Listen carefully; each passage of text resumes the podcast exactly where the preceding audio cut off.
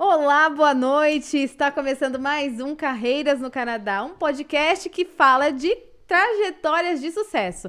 Você não está no lugar errado, você não está vendo uma pessoa aqui estranha, sou a Andresa e hoje eu sou a host desse episódio, que é um episódio super especial, o episódio número 50. E os entrevistados de hoje são eles, Rodrigo e Maurício. Oi, gente, boa noite, como vocês estão? Boa noite. Boa noite. É, eu tava conversando com o Maurício antes, né? Pra gente, nossa, é um mix feelings, né? Assim, porque é muito legal chegar nos 50 e é muito. É, a sensação de ser entrevistado é algo diferente, diferente, né? É que não é a gente que vai conduzir, então. Tô empolgado, tô empolgado, vai ser bem legal. E como quão rápido, né? Em menos de um ano a gente já fez 50 episódios corridos, né? Muita gente passou por aqui. E acho que agora a gente sendo entrevistado aqui. Eu de novo, né? Eu comecei, eu fui primeiro ali, o cobaia ali no começo, né? Tô aqui de novo. É importante dizer isso, o Maurício foi o parceirão. Desde o início, né? Quando ele ainda não ia fazer parte, ele topou, não, vamos lá, não sei o que e tal. Nem sabia, né? Porque nem a gente sabia o que, que ia acontecer, né? Que foi um piloto que a gente falou, cara, esse piloto ficou bom. Então, vai pro ar. E eu quero agradecer pelo convite, estou muito feliz por participar desse episódio tão especial com vocês hoje, principalmente com essa função aqui, que é importante pra caramba. Mas, gente, é um podcast que é de muito sucesso porque vocês merecem. É um projeto incrível e merece crescer ainda mais. Vamos fazer aí, trabalhar juntos. Precisando, a gente vai estar sempre aqui para ajudar para ver o sucesso de vocês. Mas hoje a gente está aqui para saber da história de vocês. Só que antes, não podemos esquecer. Cadê o momento do jabá, né? é isso aí, pessoal. Não se esqueça de se inscrever nas nossas redes aí é, Instagram, Facebook, LinkedIn, no YouTube, todas as plataformas de, de podcast aí, as maiores players do mercado, a gente está em todos. É, tem, tem a nossa lista VIP lá na, na nossa Linktree, que, tá, que você vai achar facilmente ali no, no Instagram, na nossa bio. Tem a Linktree. Se inscrevam lá, a gente está preparando várias coisas, novidades aí para vocês. Vai ter coisa muito boa aí chegando para vocês já já. Não é não, Rodrigão? Tá no forno, tá no forno, se Deus quiser. Já, já, muito em breve. Muito trabalho, né, que a gente tá tendo é. com uma equipe que tá ajudando a gente bastante. A gente não pode divulgar ainda. Mas se Deus quiser, meados de novembro, né? Talvez é. início de dezembro já, deve, já vai ter alguma coisa aí. Aguardem. É, só para finalizar, né? O último, a gente tem um patrocinador aí para esses dois meses, né? Hoje é o último mês deles, que é a Paleta Schultz. Você que toca violão, que toca guitarra, é um, e tá no Brasil, a gente tem um desconto com eles, chama Carreiras, indo no site da Paleta Schultz, está na descrição também. E é muito legal, eu falo pessoalmente porque eu uso as palhetas, né? Ela, ela, é um polímero especial que faz com que a durabilidade aumente em três vezes a durabilidade de uma palheta. Então, você que toca violão guitarra, entre em contato com eles, eles estão com produto novo também para segurar a correia. Então, eles são realmente muito bons e o atendimento deles é completamente diferenciado.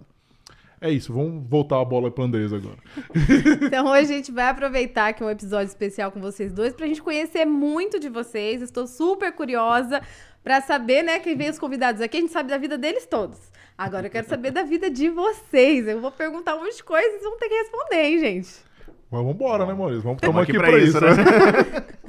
então vamos partir ali do começo. Eu quero conhecer a trajetória de vocês desde quando vocês ainda estavam no Brasil. Então me conta um pouquinho, Rodrigo, primeiro, como é que foi essa a sua história ali no Brasil, o que, que você se formou? Tá. Eu sou formado em administração, né, pela Universidade de Brasília. Dentro da, da, Universidade de Brasília, eu também participei da empresa Júnior. Acho que foi bem legal. É uma, foi, acho que, meu primeiro processo seletivo, assim, porque você concorre com seus colegas, né? E, empresa Júnior, não sei como está hoje, mas quando eu estava, você não era, era um voluntário. E mesmo assim, era extremamente competitivo. E para mim foi muito legal. Participei de vários eventos, como o Enege, eu apresentei case lá. Na época, era, eu gostava muito de marketing, né? Mudou completamente. Então, apresentei, era do departamento de marketing lá da consultoria, foi bem legal. E depois que eu me formei eu já não queria ficar em Brasília, porque em Brasília ou você é funcionário público ou você é da área de TI, eu não sei se melhorou, mas é muito difícil ficar lá, nas empresas legais não estão lá, né, para a área privada, e eu não queria ser funcionário público.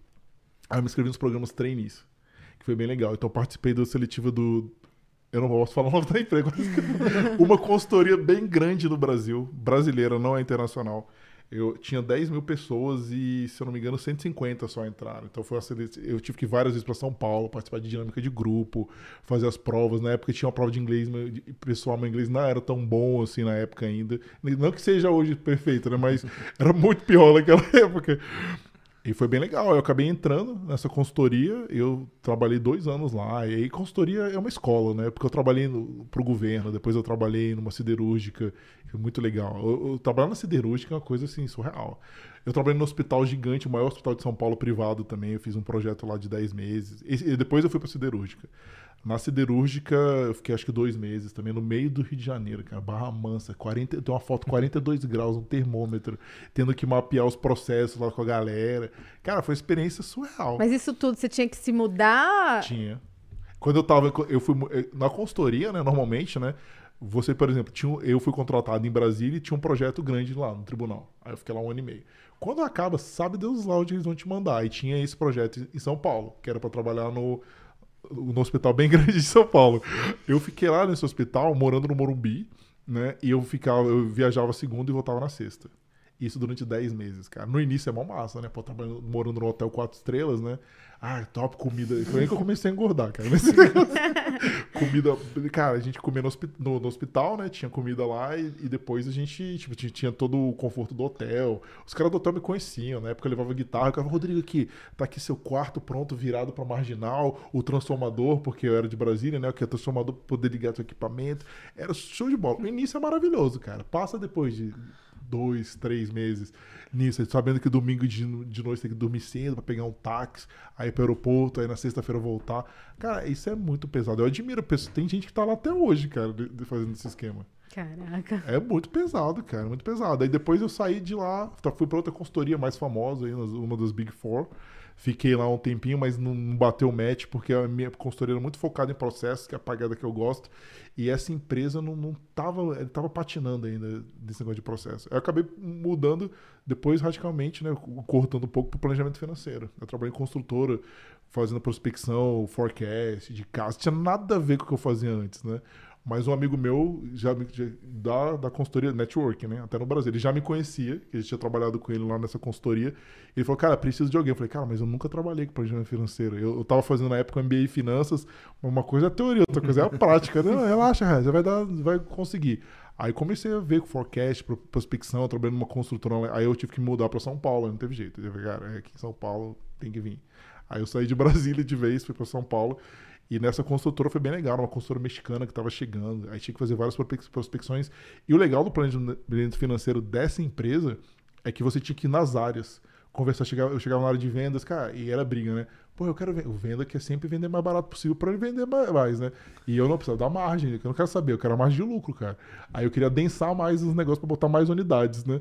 Aí o departamento de arquitetura falou: ah, vai, vai ficar feio aqui, tem que ver a lógica do negócio, tem o desenho. Aí eu ficava brigando com vendas, brigava com o negócio. Eu queria densar, os caras não deixavam. Aí os caras da venda, eu falei, velho, não pode vender barato, eu preciso de margem, tem que vender mais caro. Não, se vender mais caro, eu não vou vender. Ficava nessa briga aí, com custos também. Então foi muito. A experiência lá em São Paulo foi legal. E caí nessa área aí financeira. Mudei de outra empresa, continuei trabalhando com planejamento financeiro, sempre. Quando uma empresa, um crédito, uma empresa de crédito gigante, a segunda maior do Brasil, me chamou para trabalhar, para implementar a área de planejamento estratégico. Aí foi massa. Foi uma experiência top. Eu tive que criar. Aí eu falei, cara, estratégia. Eu não sei se você já trabalhou com o BSC, Maurício, mas eu falava para ele, cara, não adianta eu posso botar qualquer coisa aqui de indicador estratégico. Se você não tiver uma sólida base de processos aqui, não vai ser, vai ser número chutado. A gente precisa criar uma área de processo. Eu convenci eles que precisava uma área de processo, contratei meus analistas todos e a gente começou a mapear processo atrás do outro. Aí mape... identificamos todos os processos da empresa, definimos aquele target, começamos a mapear, criar indicador de desempenho. Foi animal. Isso foi a minha última experiência no Brasil. E isso durou quanto tempo, assim? Cara, de 2000, eu me formei em 2006. 2013, foram sete anos. Tudo isso, até eu sair do Brasil. Eu já tinha vindo pro Canadá quando eu tava no NB, né? Eu fiz um intercâmbio aqui de três meses foi aí que surgiu o meu amor, né? Eu vim pra cá, eu falei, caraca, eu quero voltar pra cá. Só que na época não tinha tanta informação, não sabia como migrar, não sabia de nada. Isso foi 2006. Aí 2013 eu falei, cara, quer saber? Agora é a hora. Porque eu queria muito fazer um MBA. Diferente da galera que vem pra cá com perspectiva de college é meio de imigração. Para mim não, eu queria um MBA. Para mim, tipo assim, batia nas costas eu ter tipo 30 anos e eu não ter um MBA aqui fora, que é diferente do MBA no Brasil, que é um lato senso aqui é estrito senso, né, que é o mestrado. Uhum. E para mim, você foi, cara, não consigo me ver sem isso. Então, tipo, eu me cobrando, eu falei, cara, preciso ter um MBA seja onde for. Só que para fazer um MBA fora, você precisa de duas coisas, além do IELTS alto, A- IELTS não, vamos lá, depende da universidade, 7, 7,5 de, de overall no Academic IELTS. Você precisa do GMAT, cara, que eu costumo dizer que é a prova do capeta. O que, que é essa prova? Cara, o GMAT é uma prova que são, não sei agora, tá? Na época que eu fiz são quatro skills. Uma prova de matemática e inglês com. Só que é uma prova inteligente. O que que acontece? Vocês têm 40 questões. Na minha época era assim, tá? Gente, não sei como que é agora, pode ser que tenha mudado. 40 questões, só que ela, ela, ela é uma prova inteligente. Então, por exemplo, você faz a primeira questão, se você acertou, a próxima pergunta é mais difícil. E a terceira é mais difícil. Vai ficando cada vez mais difícil, só que você vai ganhando mais pontos. A pior coisa que pode acontecer numa prova inteligente dessa é você errar a primeira questão, porque a sua curva vai para baixo. Aí você vai ter que acertar quatro para voltar para o nível para você subir de novo. A parte de matemática e inglês, cara, não é difícil, é segundo grau, é trigonometria, é umas coisas álgebra, uns negócios. Pra gente que estudou no Brasil, o canadense treme na base, não sei né? que você tá fala, falando, eu sou de humanas. eu também sou, pô. Mas não é difícil. É assim, só que você tem que fazer rápido. Cada questão você tem um minuto e meio pra responder. É rápido.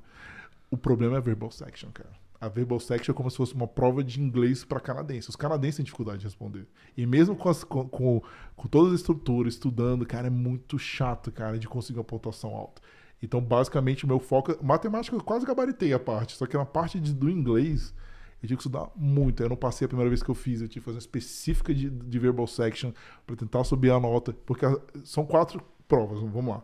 Só que as, essa, o que conta é a, ver, a verbal section e a, a parte quantitativa section, que é a- são as duas que importam. A primeira até então, na época, era experimental, que não valia muita coisa, que é o critical reasoning. Eu, eu normalmente eu fazia essa prova de qualquer jeito, porque, cara, não vai valer nada, vou perder meu tempo aqui, não. E, e, e, e tinha redação, só que é uma redação crítica, cara. Depende da universidade, eles cobram pra caramba. Eles dizem 1 a 6, só que não é a re- a redação do IELTS, são que ser 250 pa- palavras, né?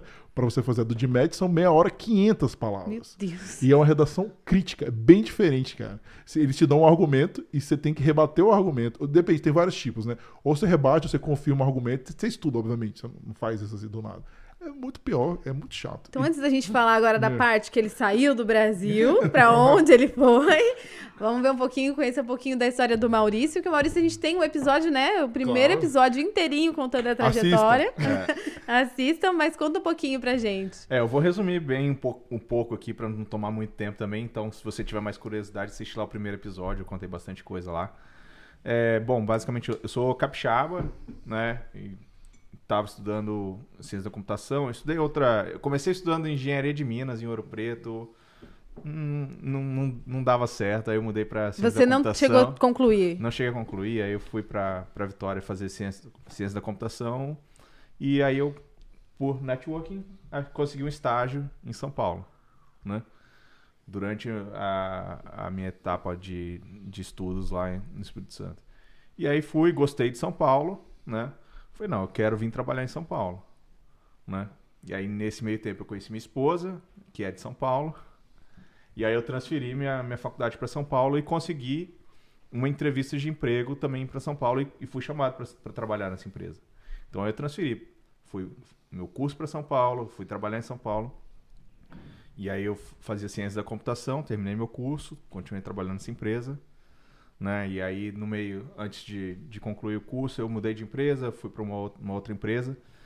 E aí no final da, da minha conclusão, do, quando eu concluí meu curso, eu falei, vou fazer um intercâmbio de inglês e espanhol. Vou, peguei, vendi meu carro, peguei minha grana, meu pai me deu mais um pouquinho e falei, vou, vou fazer. Três meses de inglês, três meses de espanhol. Aí eu fui pra, vim pro Canadá Aí você já veio é a primeira vez só pra fazer esse intercâmbio? só pra fazer um intercâmbio. Veio sozinho, não? Eu vim com minha esposa. A esposa Ela, também? Na época era namorada, né? Aí Isso a falei, gente compartilha, né? Parecido. É. A gente veio a primeiro. gente veio mais, mais ou menos na mesma época e estudou na mesma escola, Interessante. né? Mas E vocês aí- não se conheciam, Não. nada? Não, porque. É, não, não. Ah, tá. Eu Aí eu, aí eu vim no começo de 2006. Eu acho que você, você saiu daqui no começo de 2006, Eu né? saí em março de 2006. É, a gente chegou em, em fevereiro, fevereiro para março de 2006. Então Ah, a gente quase se trombou na quase escola. trombou na mesma Estudando escola. na mesma escola, quase na mesma época. É, Nossa, né? que coincidência. E aí eu fiquei cara. aqui de março até junho. Aí eu voltei pro Brasil, troquei minha mala e fui pra Espanha. Fiquei três meses na Espanha, estudando espanhol. E aí voltei e voltei a trabalhar no Brasil, né? E, mas aí sempre ficou aquele estalinho, né? Pô, vou, vou pro Canadá, né? Cana... Se você escolher um país pra você morar fora o Brasil, qual que você iria? Canadá. E mesmo você tem, assim, conheceu Espanha também. E você, mesmo assim, gostou mais do Canadá. Canadá. E a comida da Espanha? Não, né? É. Pra morar. É, não, sim. Se for, for pra engordar, eu vou pra Espanha, vou pra Itália, vou pra França. É porque é um é apelo, né? Fico pensando, cara. Eu nunca fui pra Espanha, né? Eu já fui pra Portugal e outros lugares, mas deve ser animal a comida Não, da Espanha, né? a, cara? aliment- a comida da Espanha é É. muito boa. Então aí já brotou aquele sentimento de que você queria sair do Brasil. Já. Tá. Então agora eu vou voltar pro, pro Rodrigo pra gente entender o momento que ele saiu do Brasil, então. Que aí você já tava casado também. É, mas eu não, não, tava ainda. Não, mas tava só com a, com a minha esposa, que era então era, era namorada também, né? Mas quando você saiu do Brasil. Não, não, não, minto, minto, minto. A gente já tava assim. A gente tinha união estável já no Brasil. Minto, a gente tinha assim. Tava assim. E aí você foi pra onde, primeiramente? Não, então o que, que é aquele negócio? Eu queria muito fazer o meu, meu MBA. Né, que eu falei, era, era o que eu queria. E na época eu tive lá, quando eu saí do, do- dessa empresa que eu trabalhava, a gente teve uns entendimentos técnicos lá. E eu achei, cara, eu não sou mais fit pra isso aqui. Acho que vocês estão indo caminho, indo no outro. Aí eu vi que era a hora de separar. E a primeira coisa que eu falei, quer saber? Eu vou pro Canadá. Só que eu vim sozinho. Eu vim diferente do Maurício. Eu Aí você vim- veio novamente? Vim pro Canadá. Eu não tinha. ainda não, não- não cheguei no- nos Estados Unidos ainda. Não conta, spoiler. A gente vai chegar. Aí eu vim pra cá, estudei em outra escola, porque tinha aquela que a gente estudou, acho que já, Já, era, não tinha mais. Aí eu fui pra outra escola e aquele negócio, eu- sempre me botava pra baixo também. Eu achava, cara, eu preciso de mais inglês, preciso de mais inglês. E eu paguei, só que eu- foi um erro que eu fiz, né? Nesse vez que a gente, que eu fui, que você também foi, eu estudei três, três aulas por dia. Quer dizer que eu chegava 8 e meia no curso e saía 4 e meia da tarde. E, cara, no inverno. Você chegava de noite, saía de noite. É. E, cara, você tem que trocar ideia com as pessoas. Você não pode pra fazer rua, isso. né? Só que eu aprendi, né? Aí dessa vez que eu voltei, eu só estudei de manhã. Só que quando eu fiz a prova, né? Eu falei, cara, eu vou fazer essa prova com medo, né? Eu falei, cara, não sei. Só que, cara, eu já saí no High Advanced. Eu acho que essa escola tinha 16 níveis, eu já saí no 14. Então, Eu comecei no 12, lá cheguei no 14, de 16, né? Já tinha um nível legal. Só que aí um mês eu fiquei estudando o General English, né, todo mundo, e depois eu dei muita sorte de ter um, não tem, até onde eu saiba, não tem mais esse curso, que é o High Advanced IELTS, que inclusive era um professor brasileiro, que eu tô doido pra chamar aqui, só que ele tá em outra província, professor de inglês, que é bem legal, o cara doidão, metalheiro, nossa, cara, bicho, Ah, por isso que você gostou É, dele, não, né? deixa- É metaleiro, tá explicado. era metade da minha cidade ainda, cara. A gente ficou muito brother. E ele era doido, cara. E eu, o tipo de coisa também que, que eu falo, ele me ajudou muito, porque eu ficava escrevendo na redação, uma vez eu lembro, na sala, ele pegou minha redação, amassou ela. Falou, cara, já isso aí não é pra você não, cara. Desiste, você não vai conseguir. Ele sabia, né? tá? Ah, eu não vou conseguir, não, é. Deixa eu te mostrar que eu não vou conseguir. Ele fazia de propósito. Ele, ele sabia que ele tava brincando, né? E foi muito legal. Aí eu fiquei nessa. O que, que eu ficava? Eu ficava estudando até uma hora nessa escola de inglês. De tarde eu ia para aquela biblioteca que tem lá na loja gigantesca. E ficava lá até 10 horas, até fechar, cara. Fechava 9 e meia. Essa era a minha rotina todos os dias. Quando eu não tinha isso para fazer, sábado e domingo, o que eu fazia? Estudava o dia inteiro. Eu fiquei seis meses fazendo isso. Tava realmente focado, né? E durou tinha. quanto tempo essa jornada? Seis meses, cara. Seis meses. Só que o que acontece? Aí vem o negócio. Eu só estudava, eu fazia as aulas do IELTS, mas eu não estudava pro IELTS. De tarde eu estudava pro DMAT. Essa escola tinha uma parceria com outra instituição que também, que era a única na época que preparava pro DMAT, né? Aí eu fiz esse curso, aí marquei o meu DMAT, sei lá, foi pra... Na época eu cheguei aqui, acho que foi em março, eu marquei o DMAT para início de agosto. Fiz a prova. E pelo simulado, você mais ou menos tem uma ideia. Cara, quando eu fiz a prova do DMAT, minha nota foi muito baixa. Minha nota de matemática, não vou te falar, e a nota de inglês lá. E não adianta, cara. Você precisa dos dois, porque uma multiplica pela outra, né? Aí eu lembro que eu saí, cara, lá da, lá da, da prova. Eu falei, cara, o que que eu fiz? Né? Porque eu já tinha gastado todo o meu dinheiro. Eu- Quase todo o dinheiro. Minha esposa não tinha chegado ainda. Eu falei, cara, o que que eu faço? Eu lembro que, cara, pra mim foi o peso da derrota, tá ligado? Caiu em cima de mim, assim. Eu saí lá do negócio, sentei num banco. assim, Até hoje eu lembro. Eu fiquei lá uns 10 minutos assim. Eu falei, cara, o que que eu faço, velho? Porque eu gastei o dinheiro, não consegui a nota. E agora, velho? Acabou o dinheiro, velho. Aí eu pensei, não, calma, calma, pra tudo na vida tem um jeito. Aí eu lembrei, eu falei, cara, eu não tô estudando pro IELTS, mas, assim, indiretamente eu estou, porque eu tava na escola, né? Não tava estudando depois. Cara, eu, eu tenho nível pra fazer esse IELTS, cara.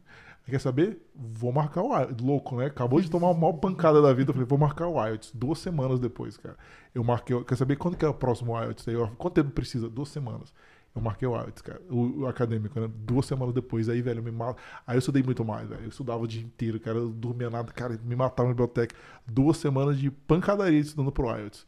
Fiz, né? Só que na... Hoje Na época era de papel, né? Hoje não tem. Demora ainda uma semana pra sair o resultado. Eu lembro quando saiu o resultado, eu tirei overall 7,5, cara. Cara, o que eu gritava, velho. Porque, cara, caraca, velho. Pô, cara, 7,5 overall você passa qualquer. Dá pra entrar em Cambridge, que é a nota mais alta do negócio, né? Na época era, né? Eu falei, cara, 7,5 de overall. Fiquei muito feliz. Eu falei, beleza. Só que fiz parte da minha missão, né? Tenho de match ainda. Aí tive que ligar pra papai, né? Não teve jeito. cara, seus os stakeholders aí que você tem. Você joga com as armas que você tem. Eu falei, pai, o negócio é o seguinte, cara, eu fiz. Eu não pedi dinheiro pro meu pai tinha muitos anos, cara. Que eu tinha mais. A Mara tinha, minha esposa, né, tinha acabado de vir, trouxe grana também do Brasil, né? Que ela, sa... ela saiu da, da, da, profissão dela, trouxe uma grana, mas eu não ia conseguir pagar. Aí eu liguei pro papai, eu falei, pai, tem, sei lá, sete anos que eu não te peço dinheiro, mas, cara, dessa vez não vai rolar, velho. Eu vou precisar de ajuda para fazer. Aí eu falei, cara, é para fazer um específico de, de verbal section do art. É focado nisso, é a única coisa que eu preciso. Aí eu me matei de estudar, matei de estudar pra conseguir a porcaria da nota. Consegui, consegui a nota suficiente para entrar. Não, eu não acho que eu tirei a nota que eu gostaria, mas foi o suficiente para conseguir a nota mínima para conseguir entrar na faculdade. Sim. Só que nesse meio tempo, aí que vai entrar os Estados Unidos na época. Quando você tá nesse meio de MBA, você vai nas feiras, não sei o que, seu currículo fica à disposição, os caras, tudo que eles querem é te pegar, porque é, é caríssimo o MBA. Né? É muito dinheiro que você uhum. envolvido na, nessa história. Aí uma universidade dos Estados Unidos me ligou. Aí eu falei, pô, tô estudando, não sei o que, não sei o que. E, e, ah, cara, mas tudo bem. Você pode já fazer tem que fazer os assignments, né, as coisas, a, entrevista com eles e tudo. E, cara, deixa só a sua prova para depois. Eu não sabia, eu achei que, tipo assim, era eliminatório. Eu falei, cara, relaxa. Tem outros deixa, tem que fazer a prova, tem que fazer. Mas depois a gente vê. Aí eu fiz tudo, estava tudo certo. Eu só precisava tirar a nota mínima lá para entrar. E eu consegui isso. Foi, foi dezembro de 2015, se eu não me engano. Foi. Não, desculpa, dezembro de 2014, que 15. 2014. Aí beleza, tudo certo, né? Consegui a nota. Acabou o negócio. Só que, cara, literalmente eu tava falido, velho. Dezembro, sacou de tudo. Tinha, acabou, velho. O dinheiro já tinha acabado. Minha esposa tava lá, não tinha o que fazer. E eu tinha seis meses, cara, ainda, de, de permanência para poder para os Estados Unidos. Porque eu não queria aplicar aqui. Por que, que, eu, por que, que eu escolhi o Canadá, os Estados Unidos e não o Canadá? Essa é uma pergunta. Na época, não sei, eu acho que já mudou. Os MBAs aqui eram de dois anos. Uhum. E dois anos sem trabalhar. O MBA é full time, você não pode trabalhar. E nos Estados Unidos tinha um ano. Eu falei, cara, é melhor fazer um ano lá. De repente eu me viro lá, eu tento voltar aqui. É jogo do que eu ficar dois anos sem trabalhar. Porque, pô, já tava já um tempinho já estudando só, né? Já ia fazer quase um ano sem trabalhar. Aí eu falei, cara, eu vou, vou aceitar esse negócio aí dos Estados Unidos ali. E é uma faculdade renomada também, super legal, em Boston. Foi show de bola. Só que beleza, de dezembro até quando começava as aulas, tinha um tempinho ainda, né? E o meu, eu tinha um visto, na época, no, não tem mais, né? Que era o visto que você estudava seis meses e o que você estudou você podia trabalhar os seis meses. É um visto que acabou em 2014. Ninguém, isso era muito bom, porque você estudava inglês, ah, não tinha mais. Então eu tinha um visto de trabalho. Coincidentemente, quando eu minha esposa, ela não estava com esse visto, né? Porque ela já tinha perdido. Ela estava com o visto de turista. Ela precisou estender o visto dela, de turista. E elas eu conheci, quando eu morava lá no apartamento que eu morava, eu tinha uma senhora que estava estendendo o visto dela com uma pessoa, que o cara ajudava a galera a fazer isso, cobrava um valor simbólico. Aí eu, beleza, fiquei amigo dele, não que. Quando precisou estender dela, eu comentei, cara, é o seguinte, acabou agora, eu tenho um visto de trabalho aqui, e, cara, não entendo nada do mercado, eu preciso trabalhar, não sei o que. Ele falou, ah, Rodrigo, coincidentemente, estou saindo da minha empresa aqui, eu trabalho na, na, na recepção lá administrativa, eu posso ver com ele se estão precisando de alguém para ajudar. Eu falei, cara, sério? Eu falei, pelo amor de Deus. Sacou? Aí eu conheci uma empresa de construção que precisava de alguém, cara, que a empresa não é uma zona, cara. É que empresa canadense no início que é pequena, nossa, gente, as notas fiscais, por exemplo, o que, que eu tinha que fazer? Quando eu cheguei lá, eu acho que eles nem sabiam o que, que eles precisavam de mim. Falou, velho, tá aqui, arruma a casa, carta branca. As notas fiscais eram assim, tipo assim, notas de janeiro de material, janeiro, tipo, tinha um envelope pardo escrito janeiro com todas as notas lá. Tipo, é, eu falei, quanto que vocês têm de margem de lucro no projeto específico X? Ah, não sei, tem isso aqui que a gente computa de qualquer jeito. Eu falei, não, galera, vamos criar, cara. Não, a gente controla por endereço. Aí eu falei, legal, e se você faz três obras no mesmo endereço, como que você vai saber? Aí os caras, Saca? Não é difícil pra gente que tem uma noção administrativa. Aí a gente criou uma purchase order, aí a gente atrelou todas as despesas. Ó, cara, suas despesas, suas despesas não, seus custos estão aqui. Se você colocou o custo, tem que ter tua margem de lucro. Nem sabia que era margem bruta, cara. Construtor é margem bruta, velho. Você tem que trabalhar com o conceito de margem. Não existe outro conceito. É margem bruta pra você ver quanto que tá. Você tem que fazer o rateio entre os outros projetos pra você pagar suas despesas administrativas, entendeu? Aí ele foi explicando tudo isso. Foi um trabalho de formiguinha, seis meses, colocando. A gente melhorou, eu melhorei um monte de coisa. Aí eu falei pra ele, cara, você precisa de um sistema automático de, de ponto que você não tem. Os pontos eram uma folha. Imagina, você dá a folha. Até, até hoje tem empresa que é assim, que são as timesheets, né? É. Que é o jeito que você computa as horas de trabalho. Cara, o cara dá um papel. Velho, ele bota a hora que ele quiser ali. Aí tinha que confiar no cara que trabalhou. Aí, às vezes, as três pessoas combinavam o horário. Eu falei, velho, se você tem um app que bota ali, que é atrelado pelo GPS, é um abraço, velho. Só que acabou, matou isso. Aí eu falei, tem um amigo meu, que na época saindo, que é desenvolvedor, que estudou comigo lá na, na escola de inglês, que consegue fazer isso pra você. Entendeu? Então a gente foi. ele- Acabou que ele construiu o sistema, não sei o que, enfim. Encurtando a história. Aí eu fiquei esse tempo trabalhando lá, ajudando, fiz um relacionamento excelente com eles, né? E até eles quiseram que eu não fosse pra Boston. Eu falei, cara, não tem como eu não ir pra Boston, velho, porque isso aqui é o sonho da minha vida, cara. Eu, tudo que eu tô, fiz até agora foi pra isso, entendeu? Pra conseguir ir pra Boston. Aí eu fui pra Boston. Pra mim foi um choque, cara. Cara, eu lembro meu primeiro dia em Boston, velho. Eu falei, cara, eu lembro que a minha esposa, quando a gente saiu de Toronto, eu já tava chorando, tá ligado?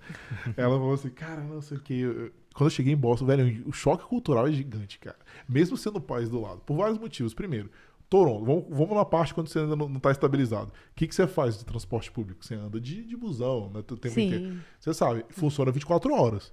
Quem disse que em Boston funciona 24 horas? 11 horas é um abraço. Não tem mais. É o último ônibus são 11 horas. Aí que- e não passa tão frequente. Primeiro que Toronto, eu falo, é uma batalha naval, né? Que você vai reto É. assim, pega qualquer coisa que você vai reto, sobe, desce assim, você vai. Em Boston não, é uma zona, tipo Brasil. Então o, o ônibus tinha um ponto na minha frente, ele passava uma vez, depois era uma hora depois. Eu falei, onde que em Toronto você espera uma hora pro ônibus, cara? Não, não existe isso aqui, só talvez no final de semana, É, vai, de depende. noite. Depende do dia. Depende do dia do TTC, se tiver de boa vontade. Mas normalmente Normalmente é mais ou menos 10, 15 minutos é pra passar um ônibus. Né? É, você tem ideia, eu morava 3,5 km da universidade. Pô, aqui pra Toronto, pô, vai fazer aqui 15 minutos. Cara, levava uma hora. Nossa. E o bagulho de 3 E, cara, então isso já foi um impacto. Você não tem a mesma coisa. Pra, eu não tinha dinheiro nenhum, eu tava com o dinheiro contado pra pagar o MBA lá, pra fazer as coisas, tá ligado? Então, Não, não tinha o que fazer, cara. E, e- e, tipo, a minha esposa com o visto de trabalho, que- quer dizer, eu tinha o visto estudante, ela não pode trabalhar nos Estados Unidos. Ai, é a parte complicada. Isso é muito diferente. Porque no Canadá, se seu marido esposa tá fazendo college, você sabe, né? Você tem um Open Work Permit. Nos Estados Unidos não pode trabalhar. Entendeu? Isso, essa parte é. A bicho pega, né? Porque você tá estudando, ela não pode trabalhar. Gente. É, foi lá pra. E até se você vai com visto de trabalho, o cônjuge não pode trabalhar. Gente, é. muito assim, muito Não, eles não difícil querem, eles isso. não querem imigrante. Eles não querem. Tipo, literalmente, eles não estão afim. Então, pra mim, foi muito complicado, né? Aí você chega a ter aquele impacto, assim, de saúde. Tipo, tu, Toronto eu já conhecia, já tava morando um ano e meio aqui, contando tudo, né? Uhum. Já tinha vindo aqui antes. Então, cara, eu senti muita falta. Aí não dá nem tempo de se adaptar. Porque eu falo, galera, como que é Boston? Cara, infelizmente a experiência de Boston é a pior possível. Eu odeio Boston. Porque eu só estudava, velho. Eu cheguei lá, assim, uma semana antes do MBA. Eu lembro, eu fui pro Brasil, fiquei lá um tempo, voltei. Cara, eu só estudava. O primeiro dia só. E o MBA é muito pesado. De janeiro e fevereiro, eu lembro, eu fui 33 dias seguidos pra universidade, porque tinha que fazer trabalho, tinha que fazer projeto, tinha que fazer um monte de coisa. Sábado, domingo, eu ficava de 7 e meia da manhã eh, até as 11 e meia, todos, até 11 horas, né? Porque o último ônibus saía às 11. eu ficava lá até esse horário. Mas esse MBA era pra durar um ano. Você ficou um ano lá? Você ficou o ano inteiro? Então, o que que rola? Fiquei seis meses lá e esse MBA, a- o legal era isso. Eu podia escolher para depois de, do módulo D, você- acho que era o D e o E, você podia escolher outras bases. Então eu podia escolher São Francisco, eu podia escolher Nova York, Londres, Dubai e Xangai. Meu plano inicial, né, era fazer Xangai e Dubai. Só que é louco, né? Aí eu- lá no MBA você vai conversando a galera, ver como que é, né? Aí eles falam, Rodrigo, o mês que você vai em Dubai seria o, pior mês, porque é o mês do Ramadã, vai estar tudo fechado. Aí eu não gosto muito de calor. Aí eu falo, cara, é sinistro, velho, o calor lá. A galera, tipo assim, eu conversei com amigos meus que já tinham ido, né, do, do- dos outros anos. Não vai. Aí eu falei, ah, cara, que droga. E Xangai? Ele falou, cara, Xangai é complicado também, cara. Se você foi. Aí eu comecei a pesquisar preço, né? Pra ver como que era a hospedagem, estadia lá. Eu falei, quer saber? Vou pra São Francisco. São Francisco, incrivelmente, é mais caro que Boston. Eu falei, cara, ferrou, como que eu vou fazer? Aí a minha sorte é que eu tinha uma amiga minha que mora em Londres. Ela é londrina, né? Aí liguei pra ela, falei, Sabrina, um beijo pra Sabrina. Eu vi ela falar português um pouquinho, não fala muito não. Aí eu falei, Sabrina, é o seguinte, cara, ó, eu tinha plano de fazer, eu preciso fazer um módulo diferente, porque eu acho que vai me ajudar na minha carreira. Posso ir, posso ir pra tua casa, passar dois meses de boa, não sei o quê? Ela falou, ah, de boa, fica aqui, tranquilo. Só fala com meu namorado. Eu falei com o cara, eu falei, ah, de boa, não sei o quê. O cara, gente boa lá. Acabei ficando dois meses que eu fiz lá. Foi muito legal esse negócio de Londres, porque eu fiz strategic planning lá, né, cenário planning e fiz proje- eu- eu- project management também, que tinha um módulo de project management lá. Project management tranquilo e o cenário planning eu fiz com PhD, cara. O Olaf, o cara é monstro, monstro, não tem noção.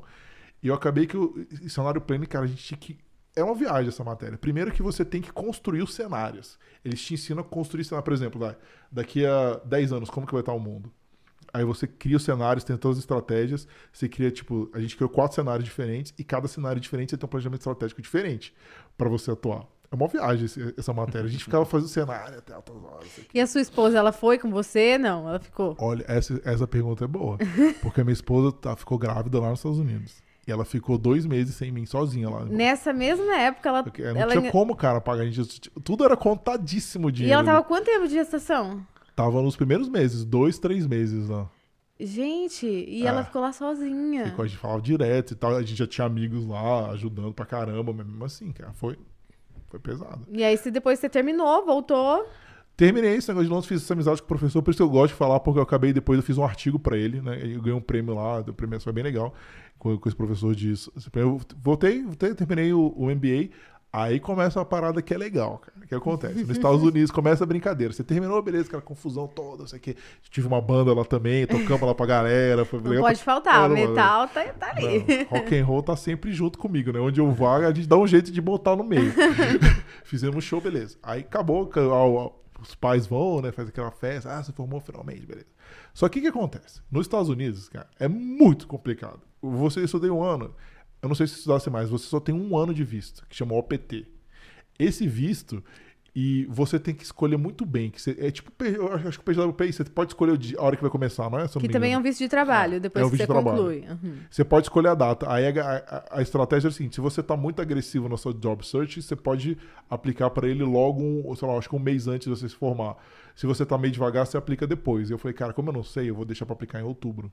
Aí eu apliquei para ele, já estava com o meu APT em outubro. Só que o que acontece? Para você trabalhar nas posições altas, que eu queria senior manager, né, project manager. Na época eu nem, nem, nem cogitava o project manager ainda. Você, cara, as, as empresas não vão te contratar para ficar um ano. Eu não quero saber, cara, um ano só. E diferente daqui, lá, depois que passa um ano, não sei agora, tá? Eu tô falando como que era antes. Você se candidata para um visto chamado H1B e é sorteio. Mesmo que a empresa queira te dar o sponsor, você só tem 30% de conseguir de chance. Porque por sorteio. Sorteio. E Caramba. falam que sorteio tem cartas marcadas. Tipo, Ixi. você acha que a Apple vai passar por isso? Microsoft. Oh, desculpa, não era pra falar.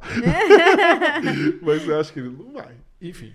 Aí eu falei, beleza. Fui, apliquei, né? Tudo errado também. Eu não- sabia como aplicar. Eu fui da minha- Embora eu tivesse aula lá, eles tentavam te ajudar no MBA. Algumas coisas, sim, eu fiz errado também. Mas eu apliquei, acabei que eu enco- enco- encontrei uma empresa de consultoria. Que eles falaram, beleza, passei isso aqui, fiz o que tinha que fazer. Eles falaram, cara, você vai começar em dezembro. Ah, é, isso, dia 1 de dezembro. Eu falei, cara, eu não vou começar, porque meu filho vai nascer em meados de dezembro. E eu tinha que ir pro treinamento de Chicago. Eu falei, cara, eu não vou. Aí tem como começar. Ah, não sei o que, reclamaram, cara, em janeiro, ok. Eu falei, beleza. Tava tranquilo, né? Tinha conseguido meu emprego. tá- Meu filho nasceu, show de bola. Chegou já. Eu sabia que eu precisava tirar a carteira de motorista, era obrigado, porque era uma consultoria para empresa pequena, tinha que alugar carro toda hora. Aí eu peguei, tirei minha carteira de motorista. Eu vou parar agora. É Porto Fala. Foi a primeira vez na vida que eu sofri preconceito, cara. Foi lá nos Estados Unidos. Por quê? Eu precisava tirar a carteira de motorista rápido. Em Boston, eu tinha que esperar dois a três meses. E tinha uma cidadezinha chamada, acho que Tacton, Telton, não sei, no interior de Massachusetts, que era só. é, tinha vaga por uma semana já. Eu falei, beleza, liguei para um amigo meu americano. Falei, cara, vamos lá comigo, eu pago a tua gasolina. Aí ele falou, beleza, vamos, lá contigo. Aí a gente foi, sei lá, uma hora e meia de Boston, né, mais ou menos. Fui com ele e eu aproveitei e usei o carro dele, né, porque tem que alugar o carro para fazer a prova, né. Diferente do Brasil, né, que você vai no carro da autoescola e tal, que você tem que alugar um carro. Aí eu fui lá com ele Aí beleza. E eu falei, eu falei, cara, você fica aí dentro do carro que pode, né? Ele tava responsável, ele ficou dentro do carro. Juro pra você, não tinha trânsito. Era uma cidade, cara, fantasma praticamente. Tava com o cara lá, ele pediu pra eu dar a volta no quarteirão que não tinha carro. pediu pra fazer o parallel parking, né, que é a baliza, onde não tinha carro. E ele, e quando eu fiz lá, eu olhava assim, ele, ele falou, não, você parou errado. Eu falei, cara, como assim não tem carro, velho? E não tá distante do, do, do da guia, né, do meu fio. Eu falei, cara, não tá distante. Faz de novo, eu fiz de novo. Aí e, ele falou assim pra mim, né? Ele virou pro meu amigo americano. Falou, esse é o cara que você vai dar sponsor? Esse é o cara, o que, que eu fiz, velho? Eu nem falei, cara. Aí eu- esse meu amigo, né, o Eric, ele já queria xingar o cara que não sei o que, ele é todo político, não sei o que. Eu, falei- eu bati na perna dele e falei, cara, relaxa. Aí acabou que ele me aprovou, ele falou assim: Eu vou te aprovar, mas que os oficiais de Boston tomem conta de você, tá ligado? Eu não fiz nada de errado. Caramba. E eu nem justifiquei, porque eu falei, cara, eu precisava muito da carteira de motorista, velho. Deixa pra lá, né? Deixa pra lá, engolir seco, mas, cara, total preconceito, velho. Total, total preconceito. Aí o Eric ficou muito, ele ficou muito bravo, cara. Ele falou, cara, isso aqui, você tem 50 vezes mais anos de estudo disso aqui. Esse cara, eu falei, cara, Eric, relaxa, vai precisar da carteira, velho. Ele é o cara, é um impeditivo, vou engolir seco, deixa pra lá, nem vou ver esse cara nunca mais na minha vida. É, porque às vezes você briga ali, o cara não, diz, não te dá a carteira, é mais dor de cabeça. Que, que eu vou discutir com o cara? Se o cara quiser você dar uma canetada, ah, é, você tá reclamando, vai reprovado aí. Não adianta nada. Beleza, peguei a carteira. Isso eu lembro de 6 de janeiro. Ah, beleza. O que, que aconteceu em dezembro de 2016 nos Estados Unidos? Você lembra? Eleição de quem? Trump. Trump. Trump assumiu. O que, que aconteceu? Essa empresa falou, cara, não vou contratar mais ninguém que é o PT. Porque a gente não sabe o que vai acontecer. O Trump. Aí eu falei, cara, já era janeiro. E O meu visto já tava rolando desde outubro. Caramba. E agora, velho? Com o filho pequeno. Aí eu olhei de novo. Meu Deus. Cara, acabou a vida. O que, que eu faço, Meu velho? Não Deus. tem o que fazer, velho. Não dá pra fazer. Aí eu fiquei pensando em janeiro o que eu fazia, tentar aplicar, mas já não dava mais tempo. Não dava. Mesmo que eu demorasse, demora dois, três meses pra conseguir outra coisa, já não dava mais tempo. Aí eu falei, cara, é, eu tenho que voltar pro Brasil. E isso foi pesado, cara. Depois você tá vivendo esse tempo todo fora. Entendeu? Ter que voltar pro Brasil de cabeça erguida, cara, depois de tudo que você fez. E falei, ainda mais que era uma decisão que você não queria ter Não que tomar. queria, você não né? queria ter que voltar, né? Não foi você, escolha sua. Tipo, ah, eu vou Foi voltar obrigado, porque eu quero. cara. Não tinha nem como pedir pro meu pai mais coisa. Eu falar o que pro meu pai, velho? Ah. Só que eu não tinha o que fazer, cara. Aí, olha como que são as coisas do destino, né? Voltei pra Brasília, assim, menor perspectiva. Eu falei, cara, o que eu faço da minha vida, velho? Recomeçar aqui, tendo um financiamento do MBA pra pagar, que é extremamente caro. Né? Ainda mais no Brasil, provavelmente ganhando em real pra pagar É. em dólar. E o do dólar alto, né? O que que eu faço, velho? Só que eu cliquei de novo. Aí eu cheguei, lembro que eu cheguei em Brasil 22 de fevereiro de 2017. Quando eu cheguei no Brasil, cara, as coisas da vida são muito engraçadas. Cheguei no Brasil, lembra aquela empresa de construção que eu trabalhei no Canadá? O cara me ligou, falou: Rodrigo, preciso de você aqui. Aí eu falei, cara, é sério que você me liga agora, velho? Acabei de chegar no Brasil, cara. Eu não tô aqui. Ele teve, falou, cara, eu preciso de você. Aí, questão de valores, quando você acaba o MBA, né? Você já acha que você vai ganhar.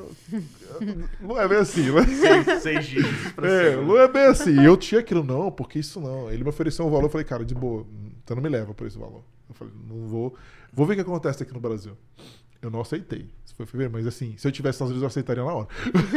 não sei. Eu tava com a cabeça ainda, cara, que eu já saí do MBA e ganhar muito dinheiro não é assim, tá ligado? Não é.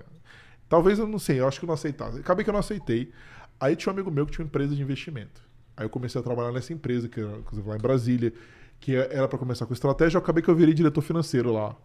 Tive que enfrentar muitos desafios, porque a galera que tava lá era muito fraca. E quando você começa a mexer nas coisas, eu não vou nem, nem entrar no mérito dos detalhes lá. Eu peguei muita coisa errada, muita coisa de operação errada, de coisa de comissão que não era paga, de erro, de tudo que você possa imaginar. E eu tive que fazer literalmente uma chacina lá com a galera, cara. Que eu falava, velho, seguinte, esses caras aqui não tem skill suficiente para trabalhar no financeiro. Eu peguei, desmontei o financeiro, eu peguei um amigo meu, que especialista em mapeamento de processo que eu treinei. né? Então eu contratei ele, ele veio de São Paulo, falei, cara, mapeia tudo aqui, tudo que eles fazem. Eu quero que você mapeie tudo, que a gente vai modificar tudo. Eu tive que, infelizmente, tirar a galera.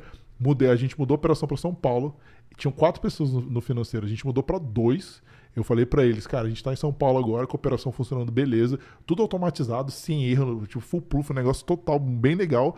Contratei um analista da área, né? E eu sou chato, cara. Isso eu não comentei. Meus processos seletivos, cara, eu crio a prova. Tem uma prova de raciocínio lógico que é o capeta, velho.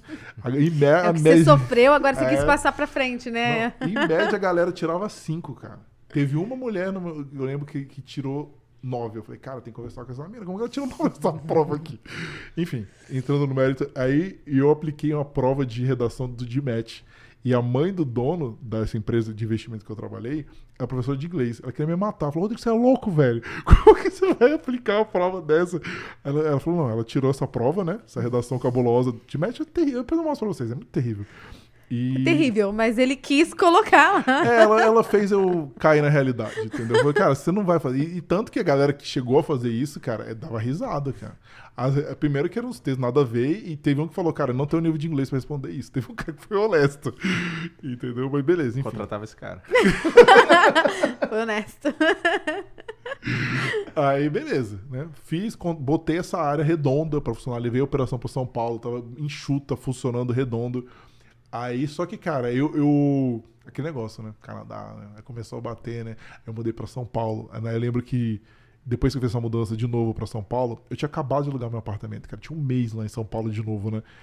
E teve um, um- Eu tava morando no Morumbi de novo, né? E teve um assalto que a polícia matou 10 bandidos, cara. Naquele, naquele, no final de semana que eu me mudei. Depois, duas semanas depois, teve um arrastão na Ponte Morumbi, que tipo, é onde eu passava todos os dias, cara. Você que conhece ali aquela região, né, Passava Maurício? ali todo dia também. É. Cara, teve um arrastão na Ponte Morumbi. Eu liguei pra minha esposa assim, e falei, cara, a gente vai esperar o quê com o filho pequeno americano, né? O filho americano. Você vai, a gente vai esperar chegar na gente? O que a gente vai fazer? Tá aqui do lado o negócio. Aí, quer saber? Vou ligar lá pro cara. Aí, aí você resolveu ir atrás do cara. Aí eu liguei pra ele e eu falei o seguinte, cara, assim, eu falei pra ele, eu pensei muito, né, na negociação, eu falei, cara, financeiramente eu sei que você não vai melhorar a proposta. Você não vai conseguir me levar. Com grana você não me leva. Inclusive eu ganhava mais lá, nessa, lá, lá- lá em São Paulo.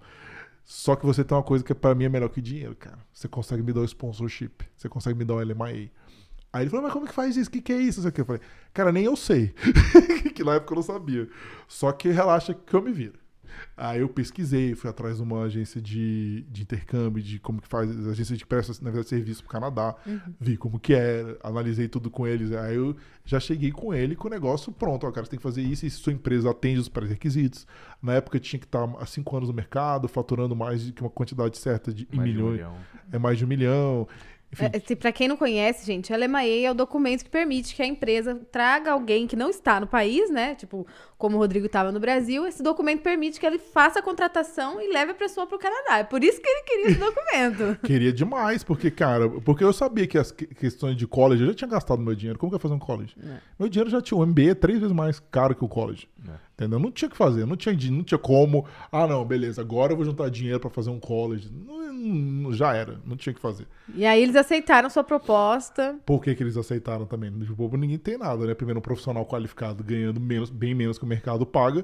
Segundo, que tinha, teve um furacão lá em 2016. Então a empresa dele precisou e ele- eles precisaram ir pra Flórida para atender, para reconstruir lá. A empresa que, que, que, tipo assim, essa empresa de construção trabalhava com renovation and restoration, né?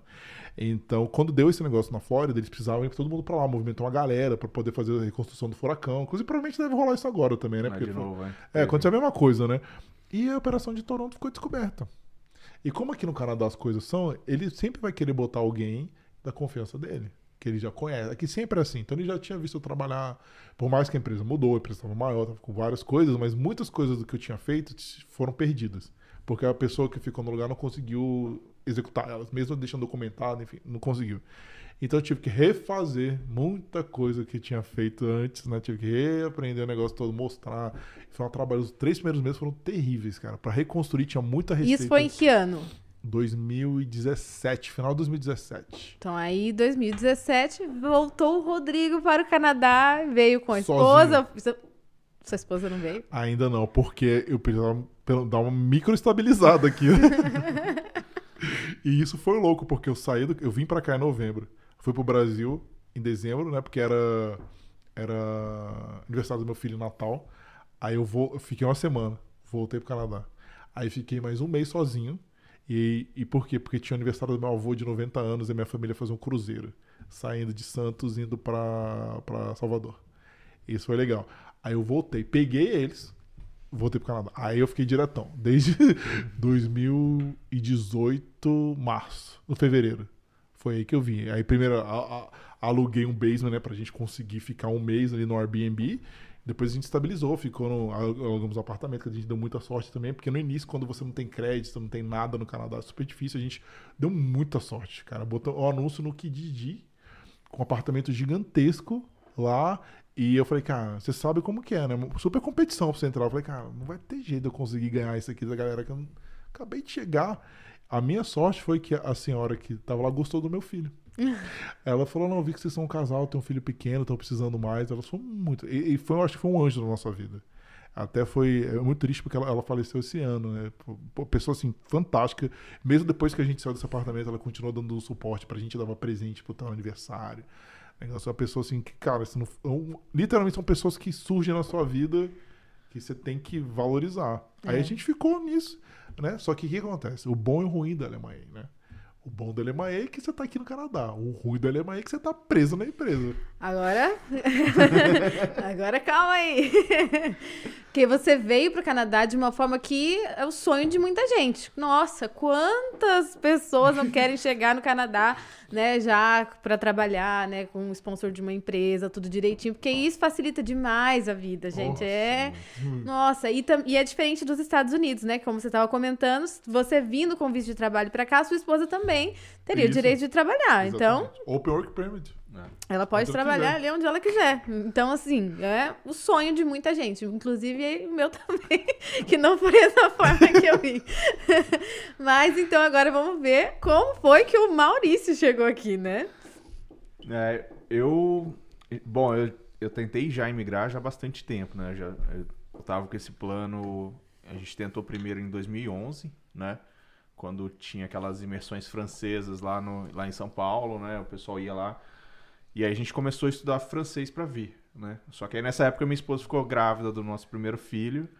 E aí ela não queria ter a criança fora, longe da, dos pais, né? Assim, o apoio da família e tal. Uhum. Então, falei, ah, beleza, bota a missão. Quando nosso filho tiver idade para ir para escola tal, a gente vai e, e, e migra, né? E aí veio o segundo filho, né? E, e aí ficou nessa, né? E aí em 2016, quando teve a troca de governo no Brasil, foi, eu falei pra ela, falei, não dá mais. Pra mim já deu o Brasil, vamos startar aquele plano. A gente já vinha conversando bastante, ela queria, ela já, por ela já tinha vindo antes, né? Só que eu tava muito bem na empresa que eu tava, né? Tava numa jornada assim crescente, fazendo o que eu gosto, né? Então assim, não, não vou largar, né? Sempre tem aquele um quer ir, o outro não quer ir, né? Sim. E, e quando aí... tá dando certo é mais difícil, né? É... Quando tá dando errado é fácil, agora quando tá dando certo. Eu tava na empresa dos sonhos, fazendo o que eu gosto, ganhando bem, sabe? Tudo estabilizado. Eu falei, cara, não. É aí que você tem que pesar né? muita coisa, né? É, é, é, muito difícil você tomar a decisão, você tem que ser muito frio. Assim, e é né? muito amor pra ver o Canadá é. também. É. E aí, aí teve essa mudança de governo, eu falei, não, é, não dá mais, não tem mais estômago para ficar no Brasil. Para mim, por mais que eu esteja bem no trabalho, a gente vai, né? Aí, cara, startamos todo o plano lá, a gente já vinha fazendo alguns caixas, né, para poder vir, né, reserva tal. Então a gente economizou tudo que dava para chegar aqui e falou assim, beleza, então quando a gente chegar no Canadá, a gente tem pelo menos um ano de, de reserva financeira para não precisar trabalhar. Você viu como ele se planejou bem. É. O meu foi uma vacalhação. o dele foi muito bem planejado. Não vou nem te contar o meu. né? Então, cara, a gente juntou dinheiro da onde podia, né? E tudo. E aí, por quê? Porque a gente ia vir com college, né? Então, college tem uma despesa altíssima. Né? Sim. Né? Então, a gente já tava beirando, já tava nos 40 anos, né? Então, não dá pra a gente perde ponto, nossas, nossas chances de imigração são muito menores, né? Então a gente só tinha a chance vindo com college, tendo essa experiência.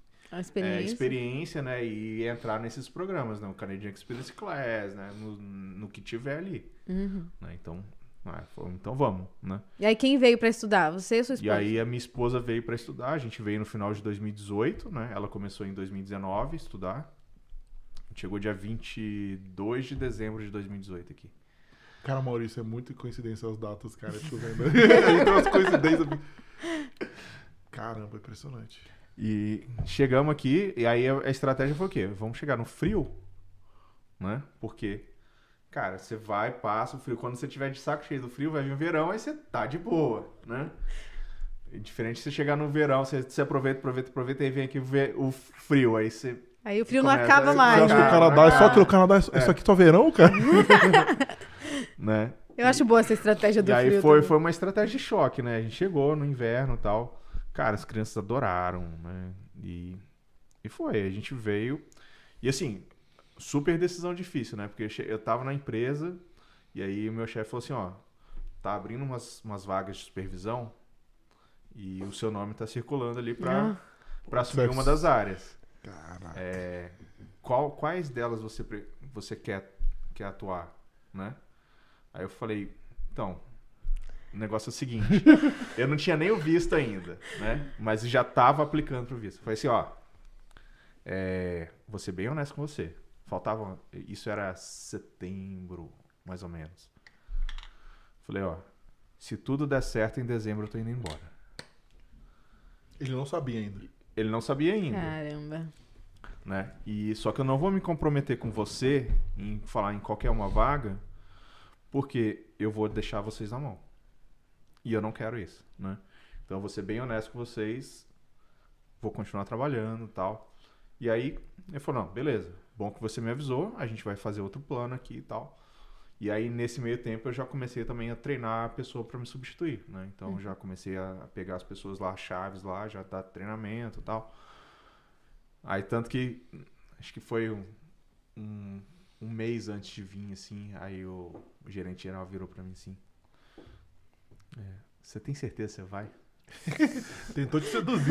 É. Jogou o chave. Aí eu falei, então, chefe, é, não, eu vou. Não tem jeito, não tem volta, eu vou. Vou arriscar, né?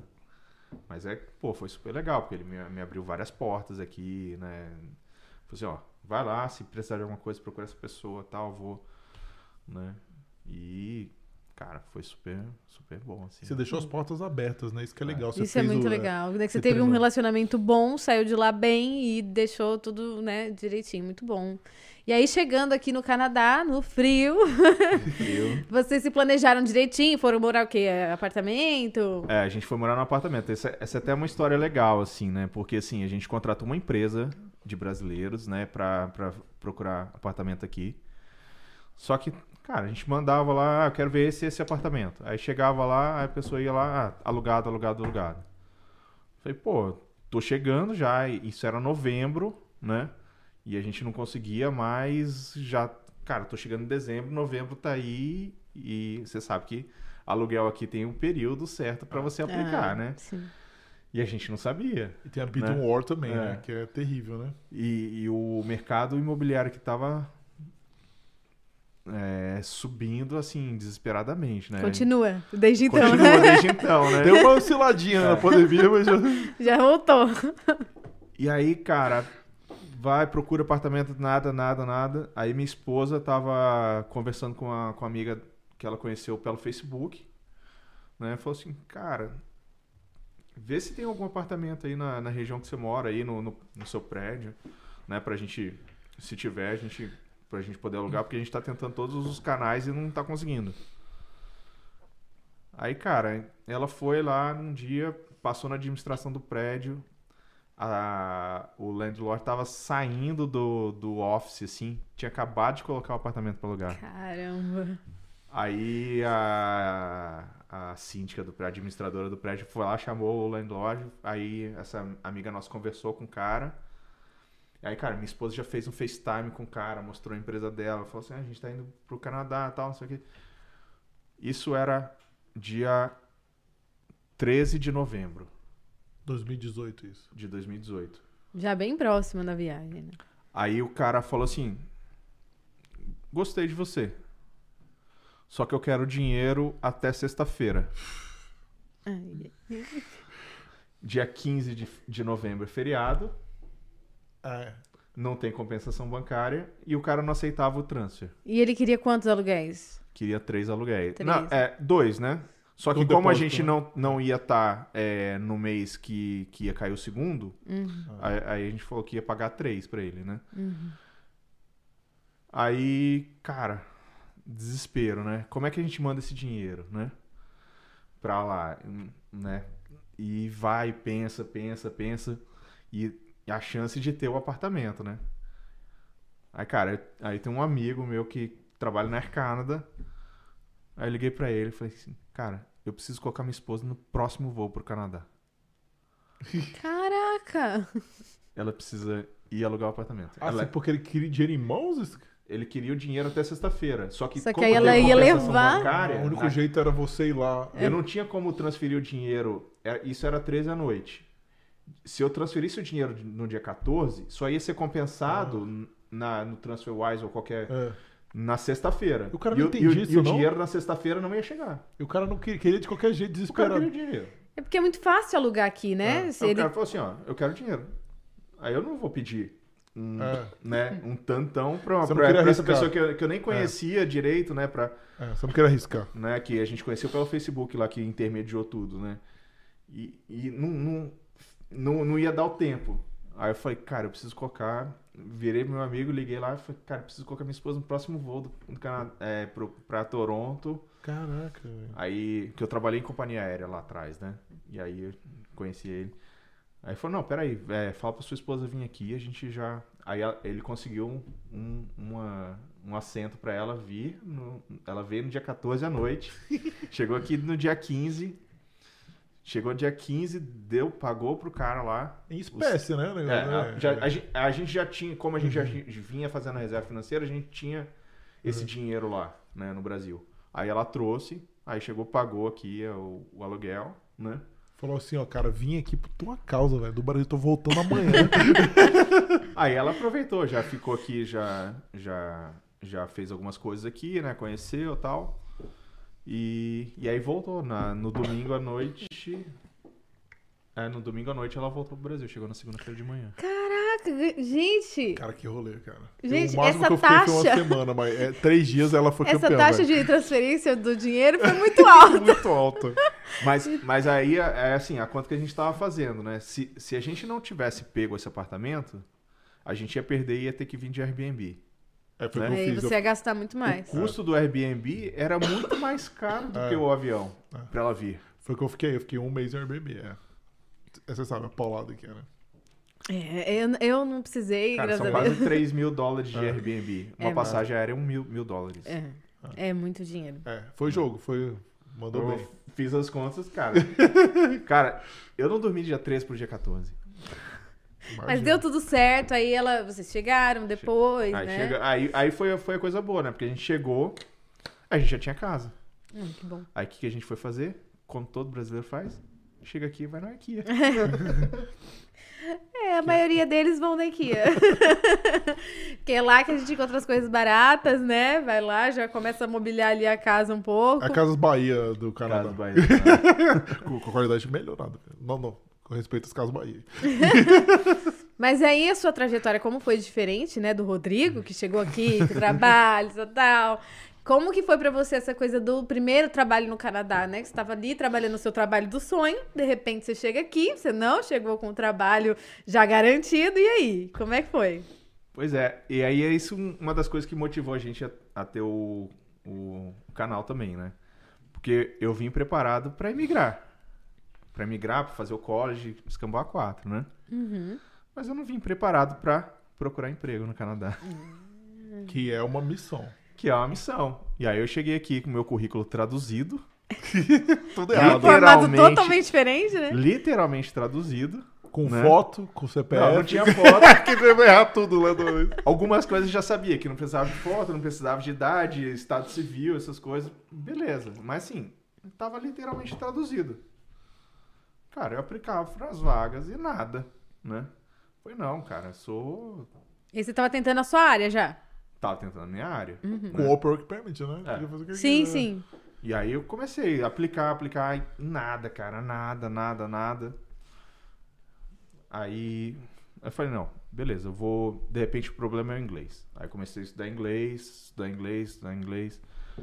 E, cara, ia fazer entrevista, nada. Às vezes aplicava. E só aplicava online, né? Grande Um dos erro. erros. É, A gente tem os sete erros. É. deles. Só aplicando online, aplicando online, nada, cara. Aí, sabe, chegou uma hora que que bateu aquele, assim, a, a sensação do, da improdutividade, né? Falei, não, cara, eu preciso trabalhar em qualquer coisa que seja, porque não dá. Que aí vocês estavam se mantendo com o dinheiro que você trouxe do É. Brasil, e aí chega uma hora que O realmente dinheiro vai só, ficando difícil, só né? reduzindo, reduzindo, reduzindo. No- nossa vida era contadinha, assim. Eu lembro que eu fazia compra de mercado, cabia num carrinho de feira da, da vovozinha que leva, vai na feira lá. Eu sabe? uso eles ainda. Era, era aquilo lá pra semana. A minha sabe? diversão em Boston era uma pizza, cara. Era o que eu fazia em Boston. Uma pizza por.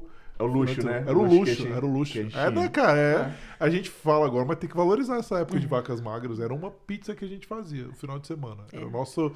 Uhul. É. Vamos esbanjar uma pizza. É. e, e, cara, e aí, né, dinheiro super contado e tal. Eu falei, não. E cabeça, né, a mil, porque você vai, aplica, aplica, não vai. Eu falei, não, eu preciso focar em alguma coisa, nem que seja qualquer coisa, né? E aí, nesse meio tempo, a gente precisou de. A gente mudou nossos filhos para uma outra escola que era, que era longe de casa, né? E aí a gente precisou de comprar um carro, né? E aí, como a gente comprou um carro, eu falei, eu vou fazer Uber. Né? Comecei a fazer Uber, né? Aí nesse meio tempo eu consegui networking, né? Uma, uma pessoa falou assim, ah, o restaurante que, que eu trabalho tá precisando de alguém para ser busser, né? Que é a ajudante do garçom, entregar os pratos. Eu falei, é, vou lá, não tô fazendo nada. Aí fui lá, fiz entrevista com a, com a menina lá, tal, não sei o que. Ah, fulano de tal me falou, pediu pra falar com você e tal. Eu quero, precisando de trabalhar. Falei, ah, beleza, tem experiência e tal. Eu dei uma mexida no currículo lá, eu, eu tive um restaurante no Brasil, né? Ah, Aí eu falei que eu, que eu trabalhei no restaurante, né? Mudei lá, falei, ah, trabalhei nesse restaurante aqui. Tira né, toda a parte técnica. Tirei é toda, estratégia. tirei Já toda a parte técnica já. lá, né? E, e- Deixa só o que interessava pra É, vaga. mas é isso. Aí eu sabia que precisava de alguma coisa. Aí ela olhou assim, ah, tá, legal. Beleza, você pode começar quando? Eu falei, quando você precisar. Aí ela falou, ah, então tá, amanhã você começa. Isso já era uma vaga full time. Era. Não era full time porque era. Era sobre demanda, né? No, no final das contas eu acabei trabalhando full time, porque eu trabalhava no almoço e trabalhava na janta também, né? Uhum. E tava super busy o restaurante, né? É, verão, né? E aí, cara, bicho pegando lá, eu comecei a trabalhar lá, né? Aí foi, assim, primeiro contato com o mercado de trabalho canadense, entendendo um pouquinho melhor. E nesse meio tempo eu conheci um cara, né? Eu tava na, numa das piscinas públicas aqui de Toronto, aí o cara falou assim, pô, é, vai na- é, nessa, nessa coaching aqui, porque eu, eu tive problema. Eu fiz o college, terminei o college e não consegui emprego tal, não sei o quê. E aí eu conheci essa, essa mulher e ela, e ela começou a me, me ensinar o, porquê que eu tava fazendo errado. E aí eu comecei a frequentar essa coaching, né? É, e ela dá aula num- numa das, das escolas de, de inglês aqui no Canadá. E ela abriu também espaço para eu poder assistir as aulas dela lá. Olha, E e, aí eu- isso era pago ou não? Eu pagava o- a sessão de coaching com ela. Uhum. A Né? gente vai trazer ela aqui em algum momento. Esse é o primeiro É. podcast em inglês. Tem que, trazer, tem que trazer ela aqui. Não tem como. Eu só queria fazer uma pergunta dessa fase que você trabalhou no restaurante. Porque quando a gente vem do Brasil e a gente tem que trabalhar com uma coisa que é completamente diferente do que a gente fazia, né? Que principalmente você, que estava no seu trabalho dos sonhos, e você vai fazer um trabalho que você talvez não se imaginava fazendo mais na vida. Em algum momento você se sentiu triste ou depressivo por estar fazendo aquilo, ou você só passou pelo momento entendendo que, ah, isso é passageiro? Na verdade, tem muitos al- altos e baixos, né? É assim, é, eu não vou mentir com você que Tava feliz, Cara, né? o primeiro ano, assim, várias vezes passou na minha cabeça: o que, que eu estou fazendo aqui? Né? Então, larguei minha carreira, né? Fazendo o que eu gosto, na empresa que eu, gost... que eu amo, aquela empresa, né? Fazendo o que eu gostava. E tô aqui, né? Sem trabalhar, Ah, ou trabalhando como garçom, não sei o quê. Cara, várias vezes batia, né? E toda vez. E era assim, é cíclico, né? Você sabe quando que vai ser. Você aplica pra vaga, você recebe ou não, aí você começa, porra, o que, que eu tô fazendo aqui? Né? Você começa a achar que você não é fit pro É, mercado, cara. aí É. você, você começa a achar todos os erros em você, né? Só que, cara, é, graças a Deus a gente. Um se apoiou no outro ali, né? Minha esposa super me suportava tal. É, também, é, como eu, quando eu comprei a passagem pra vir, eu comprei duas pernas, né? Então, vindo pra cá e uma pra voltar pro Brasil. Uhum. E aí, numa dessas épocas, eu também eu voltei pro Brasil também um pouco para poder desestressar um pouco, né? Esparecer e tal. E eu acho que essa vinda no Brasil foi muito boa, porque quando eu cheguei no Brasil, Você eu veio pisei, sozinho? eu vim sozinho, Uhum. né? Quando eu pisei no Brasil, foi estranho. É. Foi, cara, aqui não é minha casa. Se sente fora de casa. Caramba. Eu tive essa sensação. Quando eu pisei, eu falei, "Ca- cara, cadê o outro avião pra voltar? Eu já, eu já queria, eu não queria ficar. Aí eu cheguei, muito cara, isso. aqui não é minha casa, né? E aí, cara, naturalmente, você já não tem mais sua casa. Você vai ficar ou na casa do seu irmão, na casa do seu pai, né? Amigo, né? Amigo tal. E as pessoas não estão mais na mesma vibe que você tava antes. As né? pessoas, às vezes, por, por ela não mudar, até pegando isso elas continuam a mesma coisa, só que você passou por tanta coisa, você vira Sim, outra a sua visão de o- mundo é outra, é né? diferente. Meus amigos falaram isso, cara, eu brincando com eles num numa reunião que eu tive no meu clube de investimento, ela falou, cara, é tão bizarro que agora eu vejo o Rodrigo Maduro, meus amigos me zoando, né? Falando, cara, o Canadá te dá isso, cara. É um amadurecimento forçado, É. cara. E é interessante a gente tocar nesse ponto, assim, da história, porque muitas vezes as pessoas acham que você chegar no Canadá é você chegar e aqui tudo é lindo e você só vai ser feliz. E, e não é assim. A gente, né, vem Nossa. aqui e é tanto desafio até você alcançar aquilo que você realmente quer, né, que tem os momentos onde você vai ficar triste também, né? E uma coisa que eu, que eu. Assim, uma estratégia minha, né? Assim. Porque eu via lá, né? Aí você vê aquele mundo do Facebook, o mundo do Instagram, né? Todo mundo perfeito, todo mundo. Vendendo, né, cara. né, o cara. O cara só se dá bem e tal, não sei o quê.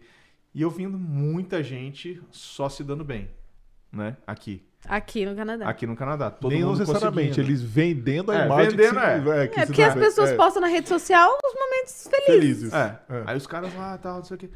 Eu falei, pô, não é possível, eu tô muito errado aqui. Ou eu sou muito ruim, né? Você começa a fazer a síndrome do impostor. Você É. mesmo duvida É. de você, cara. Uhum. Aí, aí o que, que, eu, que, que eu comecei a, a fazer, né? Comecei a conversar com as pessoas, né?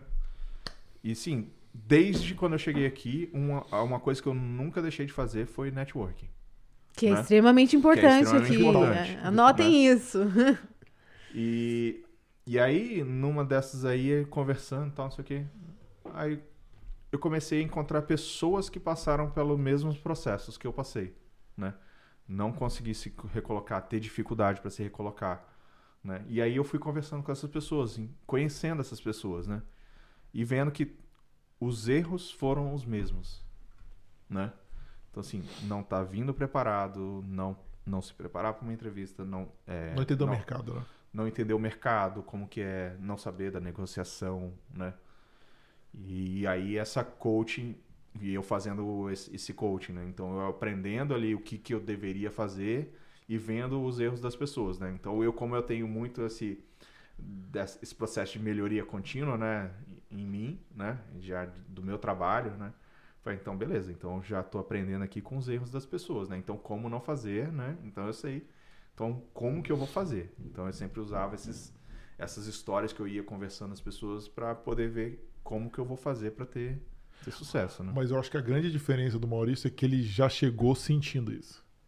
Ele já chegou no Canadá e viu a dificuldade. Sim. Eu, por eu estar numa empresa e tinha Uhum. produção, eu demorei três anos pra descobrir o que ele já tinha descoberto. É, porque aí a gente vem na, na parte que você falou, né? Que o, o vir com o LMA é bom, mas a parte ruim é que você só pode trabalhar naquela mesma empresa. E Exato. aí, como é que foi? É isso que eu tô falando. O Maurício, ele já chegou aqui, ele já entendeu a realidade rápido. Assim, tudo bem, teve dificuldades, claro, ferrou. Sim, não foi assim, aprendeu rápido. Sim. quero dizer no sentido, Levou um eu- tempo, né? Eu estava numa bolha fechada É. de dois anos, indignado sempre com o meu salário. Porque eu falei, pô, tem MBA, não sei o quê, mas enfim, era o que tinha pra hoje, eu tinha que fazer o que tinha que ser feito, né?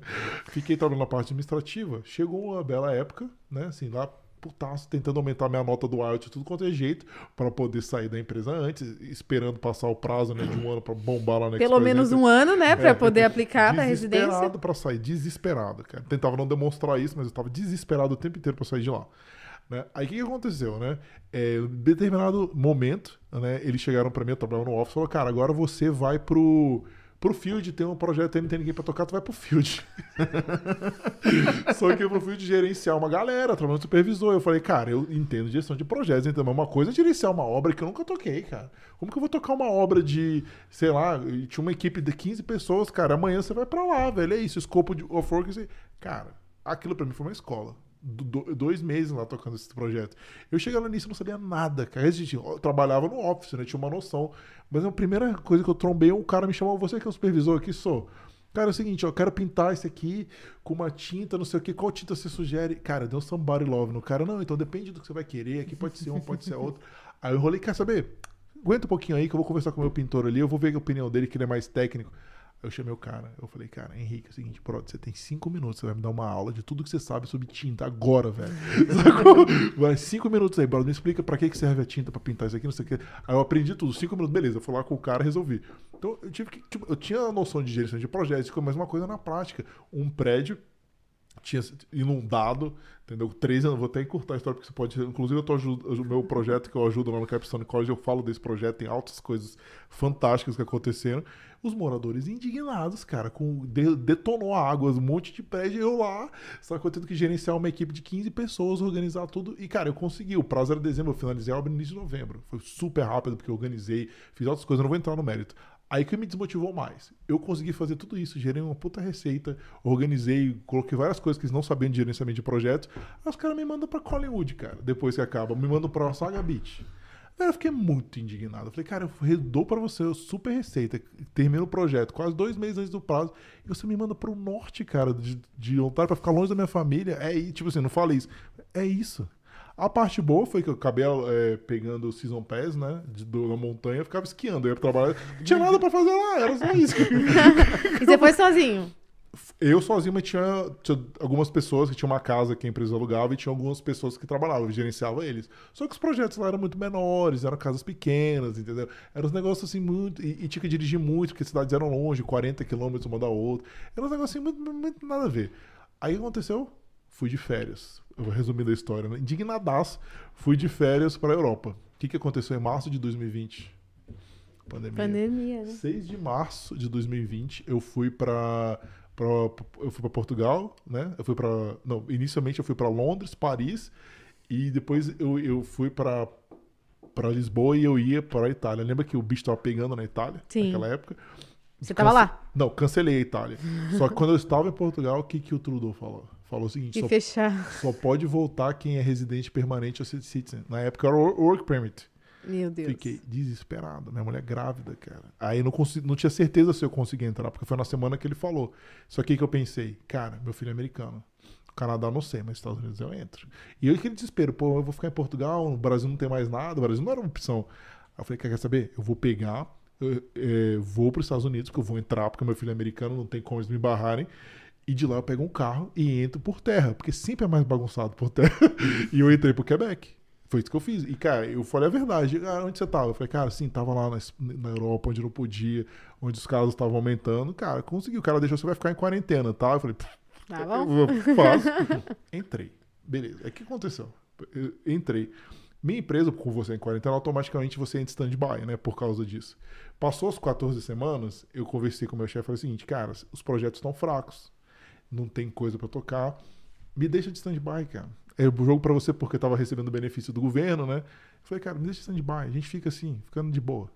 Eu sabia que meu PR ia sair, porque eu já tinha aplicado, né? Eu já tinha atingido a pontuação, tinha aplicado em novembro, eu sabia que meu PR uma hora ia sair. Uhum. Aí eu falei, cara, vou cozinhar isso o máximo que eu conseguir, porque eu não quero voltar para lá de jeito nenhum, nem sob tortura eu quero voltar para lá. e a minha esposa indignada, né? Aí o que aconteceu? Nesse período, saiu meu PR em junho de 2020.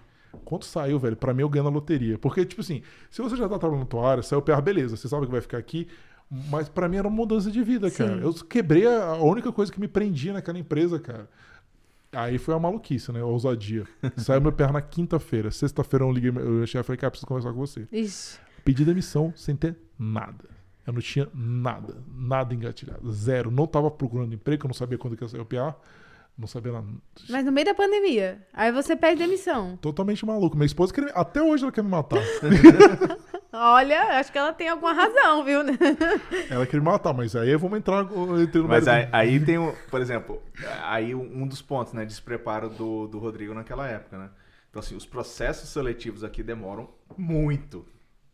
Né? Eu não podia ter feito isso. Eu tinha que ter esperado. Exato, né? Até pe- pelo sentido da pandemia também. Mas eu tava com tanto estafado. e olha que eu não trabalhava lá desde março. Eu tava tão cansado psicologicamente que eu não conseguia mais voltar para aquilo. Pra mim, já, assim, já tinha chegado no, no limite. Esgotou, Tem né? pessoas que eu amo lá nessa empresa, eu falo até hoje, mas não dava mais. Eu já tava assim, cara, tudo que eu tinha feito, vários, não vou entrar no mérito das coisas que eu fiz lá e não foi tão valorizado. E eu falei, no dia que eu saí, eu falei, tô sendo por isso, isso, isso, isso, isso. Eu falei, cara, desabafei tudo que tinha pra falar. De uma forma respeitosa, né? Sim. Enfim, beleza, vamos pro que interessa. Cheguei no mercado, o Rodrigão, ah, acabou o piar agora. é, Agora ele manda. Já tem Canadá. experiência É, canadense. já tem experiência canadense, tem um MBA nos Estados Unidos, né? O cara que. Tô todo se achando. É, vou chegar aqui e vou dominar o Canadá. Mesma coisa que o Maurício fez. Currículo, cara, não tá. Eu não sabia. O Maurício tinha aprendido isso no primeiro ano. Já tava três anos de Canadá. E eu era completamente virgem de mercado, porque eu não sabia o que, que era. Aí eu apliquei durante um mês, tudo errado. Cara, eu tive uma entrevista durante um mês. Aí eu falei, cara, o que, que é isso? Eu tentava pra vaga financeira. Eu não sabia. Resumidamente, finanças no Canadá é junto com contabilidade. No Brasil não é assim. Você é separado. E, e para você trabalhar com cargos altos, você precisa do CPA. E o CPA, você precisa de quatro anos para tirar o CPA, que seria equivalente Isso ao... é o que? Uma certificação? É uma autorização para você assinar o balanço, resumidamente. É mais coisa que isso, né? Uhum. Mas é, é- você precisa, para você ser contador regulamentado, você precisa ter o CPA. Isso aí eu nunca fui contador. Você não quer ser Eu contador? não quero ser contador, mas para eu trabalhar com finanças, para eu ser tipo assim, um finance manager, um controller, qualquer coisa que seja, controller não muito, que é mais de, de auditoria, você precisa do CPA. Eu falei, cara, não vou fazer. Quatro anos eu faço doutorado, velho. vou fazer quatro anos pra tirar um negócio que nem, nem eu sou contador pra fazer isso. Aí eu falei, não, eu não vou. Aí eu falei, o que, que eu faço agora na minha vida, velho? Porque eu queria trabalhar com finanças. Eu conversei com o CFO, falei, cara, gostei do seu currículo, não sei o quê, mas CPA você tem, né? Eu falei, não. Aí ah, quando você tirar o CPA, fala comigo. Tipo assim, quando tirar o CPA, tira o CPA quando quatro anos. Falar com você como, velho? Aí eu falei, cara, ferrou, ferrou. De novo, né? Sempre a minha vida é isso. Caraca, eu pedi demissão da empresa. Eu não tenho, vou trabalhar com o quê, velho? Aí eu falei, cara, não sei o que eu vou fazer. Aí eu pensei, eu li meu currículo, eu falei, cara. Aí eu comecei a entender, que eu comecei a conversar com as pessoas, comecei a falar com, com a galera do NPB, que é um grupo que ajuda brasileiros. Eles falaram, cara, você tem que afunilar o teu currículo. O meu currículo era bom para estratégia, processo, finanças, é que negócio. Você faz um monte de coisa, você não é bom em nada. Eu falei, óbvio que nunca vão me chamar se eu faço um monte de coisa. Aí eu conversei, ela falou, beleza, vou, vou focar em projetos. Só que, cara, como eu tinha trabalhado em projetos minha vida inteira, mas não necessariamente gerenciando com cargo de gerente, embora eu gerencie o projeto, mas não com cargo de gerente de projetos, eu precisava alguma coisa para quebrar isso, que é o quê? Que é o PMP. Eu falei, velho, tirar o PMP. Só que você não tira o PMP também assim, né? É, tipo, é mais fácil que o CPA, mas não é rápido. Muita coisa que você tem que estudar, né? Aí eu falei, cara, vou estudar pro CPA, pro, desculpa, pro PMP. Só que meu filho nasceu em agosto, isso era em julho. Meu segundo filho nasceu em agosto. Aí o que, que eu fiz? Eu parei pra ajudar minha esposa durante dois meses, não fazia mais nada, só cuidava do bebê. Quando eu vi que já tava de boa, falei, cara, e o governo ajudando, né? Tem isso também, É, né? que você tava recebendo É. auxílio do governo. Trudeau né? salvou, né? Eu, eu e a minha esposa. Eu né? acho que você só tomou essa decisão também. Claro. Não vou mais trabalhar porque você tava recebendo auxílio, né? Mas eu não sabia até. Isso que a minha esposa falou, você é louco, até É, quando? maluco. Ninguém sabia. Realmente foi muito Continua. doido. Aí eu falei, beleza, vou estudar. Aí entra a parada, cara, que eu falei, cara, comecei a estudar. vale- Eu tinha estudado um pouco em julho, mas parei por causa do meu filho, voltei em outubro, mas eu voltei com sangue no olho. Porque duas crianças no apartamento, como que você estuda? Hoje eu, eu tenho umas técnicas diferentes, mas o que, que eu fazia na época? Eu pegava meu carro, tirava da garagem, botava no parking lot lá em frente do prédio e ficava estudando de 8 da manhã até 6 da tarde. Eu só Meu parava pra almoçar. E, cara, eu comprei um negócio da Amazon, que botava no banco do, do motorista assim, era um negócio, e, cara, mandando. E, pô, estudar pro PMP, cara, são, tem que ler o livro da Rita, que são 700 páginas, eu li três vezes, eu li o PMBOK duas vezes. Eu estudei mais do que precisava porque eu não queria correr risco. É caro pra. 700 dólares, cara, o PMP. Fiz o PMP em dezembro, cara. Aquele desespero passei. Foi massa. Aí, beleza, com o PMP eu perdi uma vaga. Eu cheguei com o PMP, eu já tava. Agora eu tô armado, né, velho? Finalmente, agora eu já tenho mais uma arma. Eu perdi uma vaga porque eu justamente não tinha. Eu trabalho, trabalhei muito com processo, eu não tinha uma certificação de, de otimização de processo.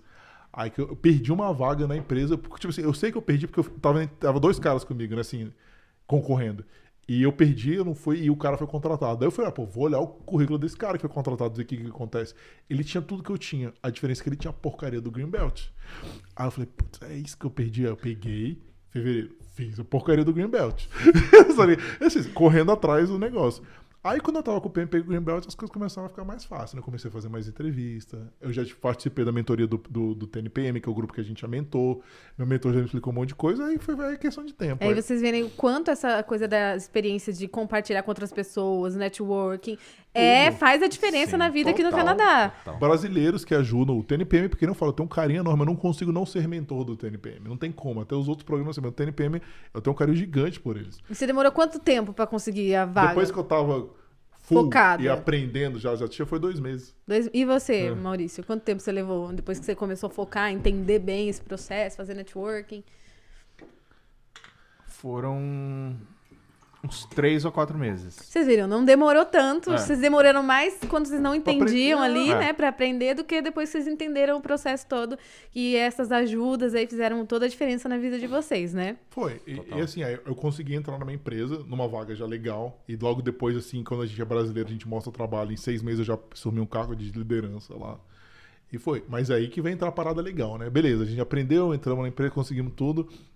Como surgiu o negócio do podcast, cara? Então, é, essa é a minha próxima pergunta. Porque aí já tá estabilizado, tá na empresa, tá de boa, a vida mudou. É, porque vocês mudaram a vida de vocês, né? Conseguiram entrar na área, já estão ali estabilizados. É e agora que eu quero entrar, né? Como que veio essa ideia de criar o podcast, que é uma coisa que vocês fazem também pra ajudar as outras pessoas que estão querendo chegar aqui.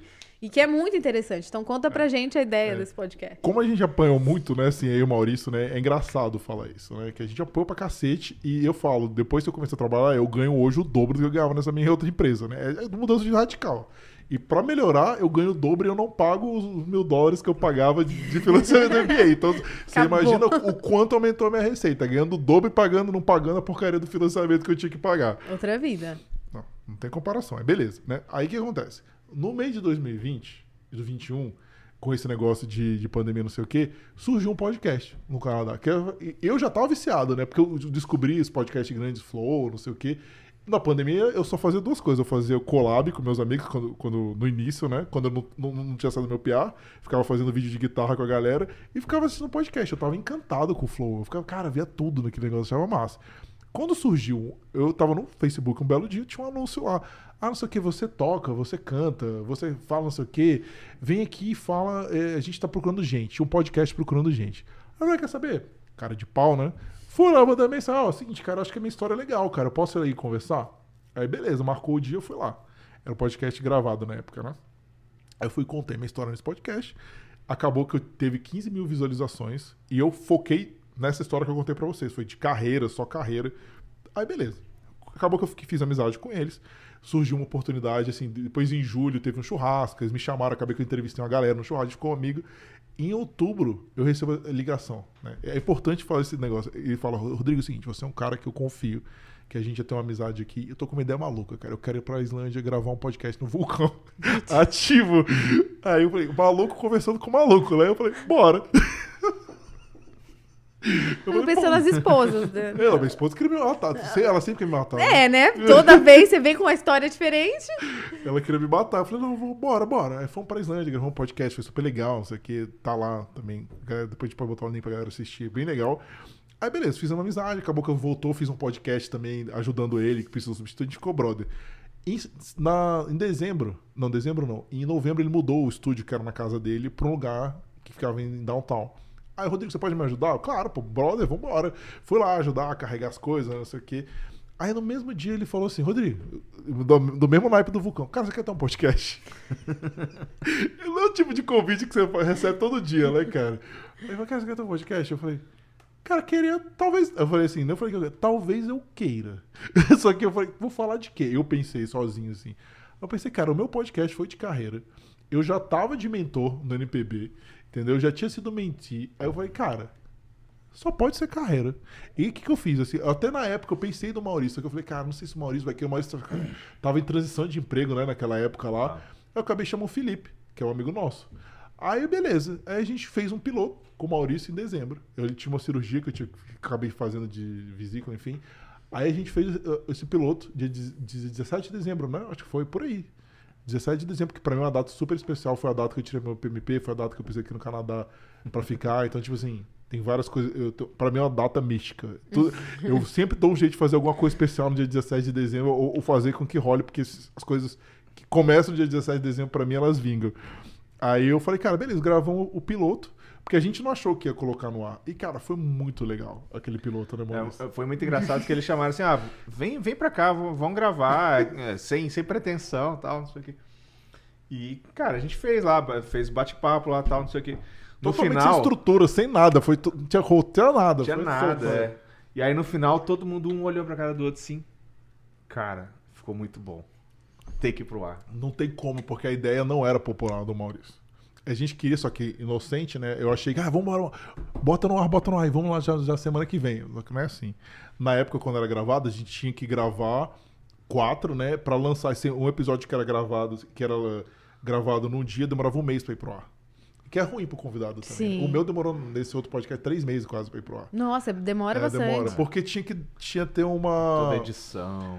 É, e tinha que ter um backlogzinho também, pra se acontecesse alguma coisa, entendeu? Aí beleza, a gente foi tocando, acabou que o, que o, Mauri, o Felipe, na época, ele viu que o podcast demandava muito, e ele tinha outras prioridades, Felipe pequeno, ele falou, Rodrigo, cara, me desculpa, eu não vou conseguir. E na época, pra mim, foi muito impactante isso, cara, porque eu já tava fazendo um podcast com ele, tinha dois meses, já tava legal, já tava entrosado. Eu falei, cara... Aí ele começou a falar, cara, talvez uma terceira pessoa. Eu falei, cara, a gente vai perder o foco disso de uma terceira pessoa.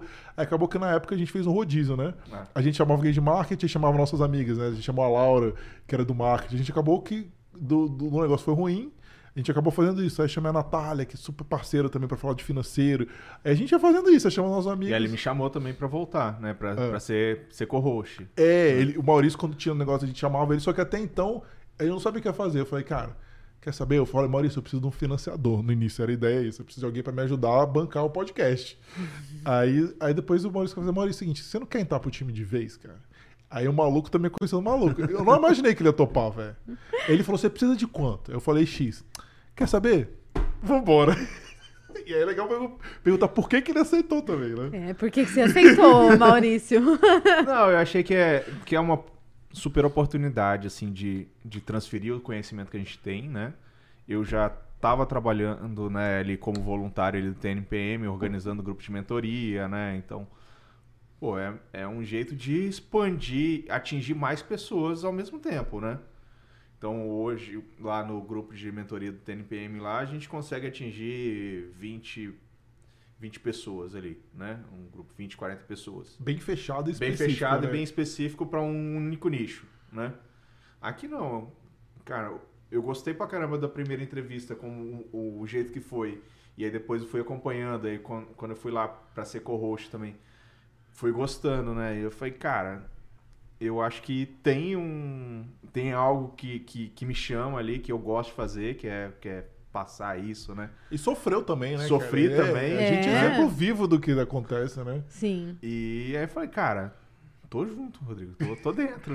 né? Só que aí começaram os outros desafios, né? Porque beleza, o Maurício entrou junto, já tinha, eu falei, beleza, né? A gente precisava de mais um sócio. Aí tem, eu tenho um amigão meu que desde da faculdade. Outro maluco? Outro maluco que, inclusive, só que ele tá no Brasil, né? E é o nosso terceiro sócio, né?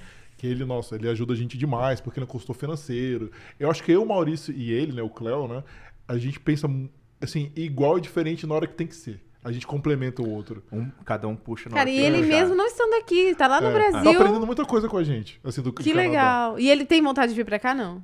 Tem, é que ele tem uma carreira muito estável pública lá, num super órgão. Ele tem vontade, mas é um negócio que tem que ser. a Não, gente- mas é, é muito legal ele É. entrar na ideia, fazer parte do projeto, mesmo não estando aqui. É, não vivenciando as coisas. Mesmo assim, ele- como ele, a gente conversa muito com ele, a gente tava com ele agora, né? Antes do, de entrar. Então, a gente consegue sincronizar, a gente tá, esses produtos novos que a gente vai lançar, a gente consegue trabalhar. Até falei pro Maurício, cara, a gente tinha uma super missão hoje, super complexa pra fazer, e a gente conseguiu fazer ele. E meu assim, brincando, né? A gente não ficou tempo pensando. Falei, cara, a gente tá em sintonia, cara. Como a gente conseguiu resolver isso?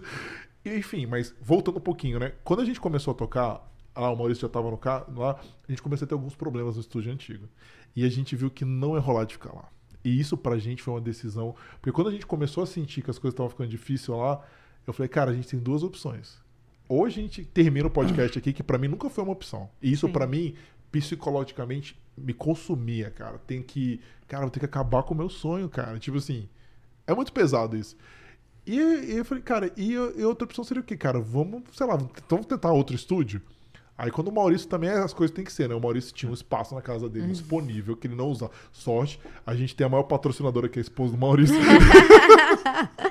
que deixou isso, né, cara? Isso pra mim é a maior preocupação. Queira ou não, a gente invade o espaço dela, cara. É, sim. Que quem manda na casa é a mulher, não tem discussão. Então ela, parceira também, cara, super topou a ideia. E pra montar o estúdio depois. Que a gente, pô, por mais que a gente mapeasse as coisas lá, a gente nunca tinha, assim, sabia como E assim, é o primeiro, primeiro contato que vocês estão tendo com esse universo, né? E os Ah. equipamentos e. tudo. A gente não sabia, porque assim, uma coisa. E eu falo, eu fui muito preguiçoso. Eu queria só apresentar, eu não tava muito olhando as coisas de, de tecnologia. Eu fui preguiçoso, sim. Até as outras coisas falavam, cara, Rodrigo, você tá muito preguiçoso. A galera que operava sabia bem mais que eu não sabia nem ligar, não sabia fazer nada. Fui preguiçoso, foi um erro meu também. Só que quando precisou, a gente se virou. Eu, cara, gerente de projeto, mapeamento de processo. tá? Eu- o outro estúdio menosprezou a gente, né, velho?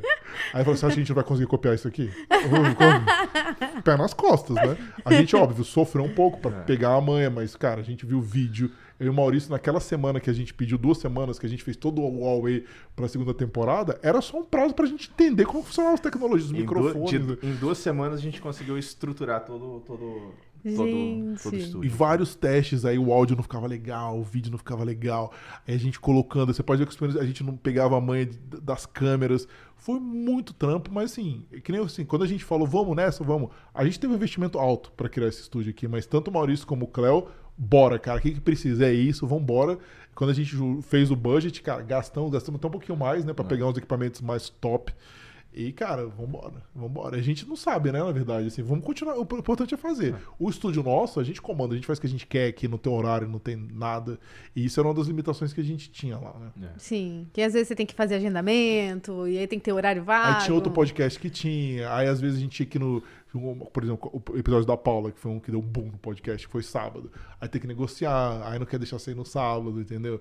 Aí tem, tem chave, não sei o que. Aqui não, pô. Aqui, não, claro, obviamente eu não posso ir na casa do Ma- do Maurício a hora que ele quiser, né? mas, mas é diferente, é, é nosso o estúdio. A gente tem mais entendeu? liberdade, né? É.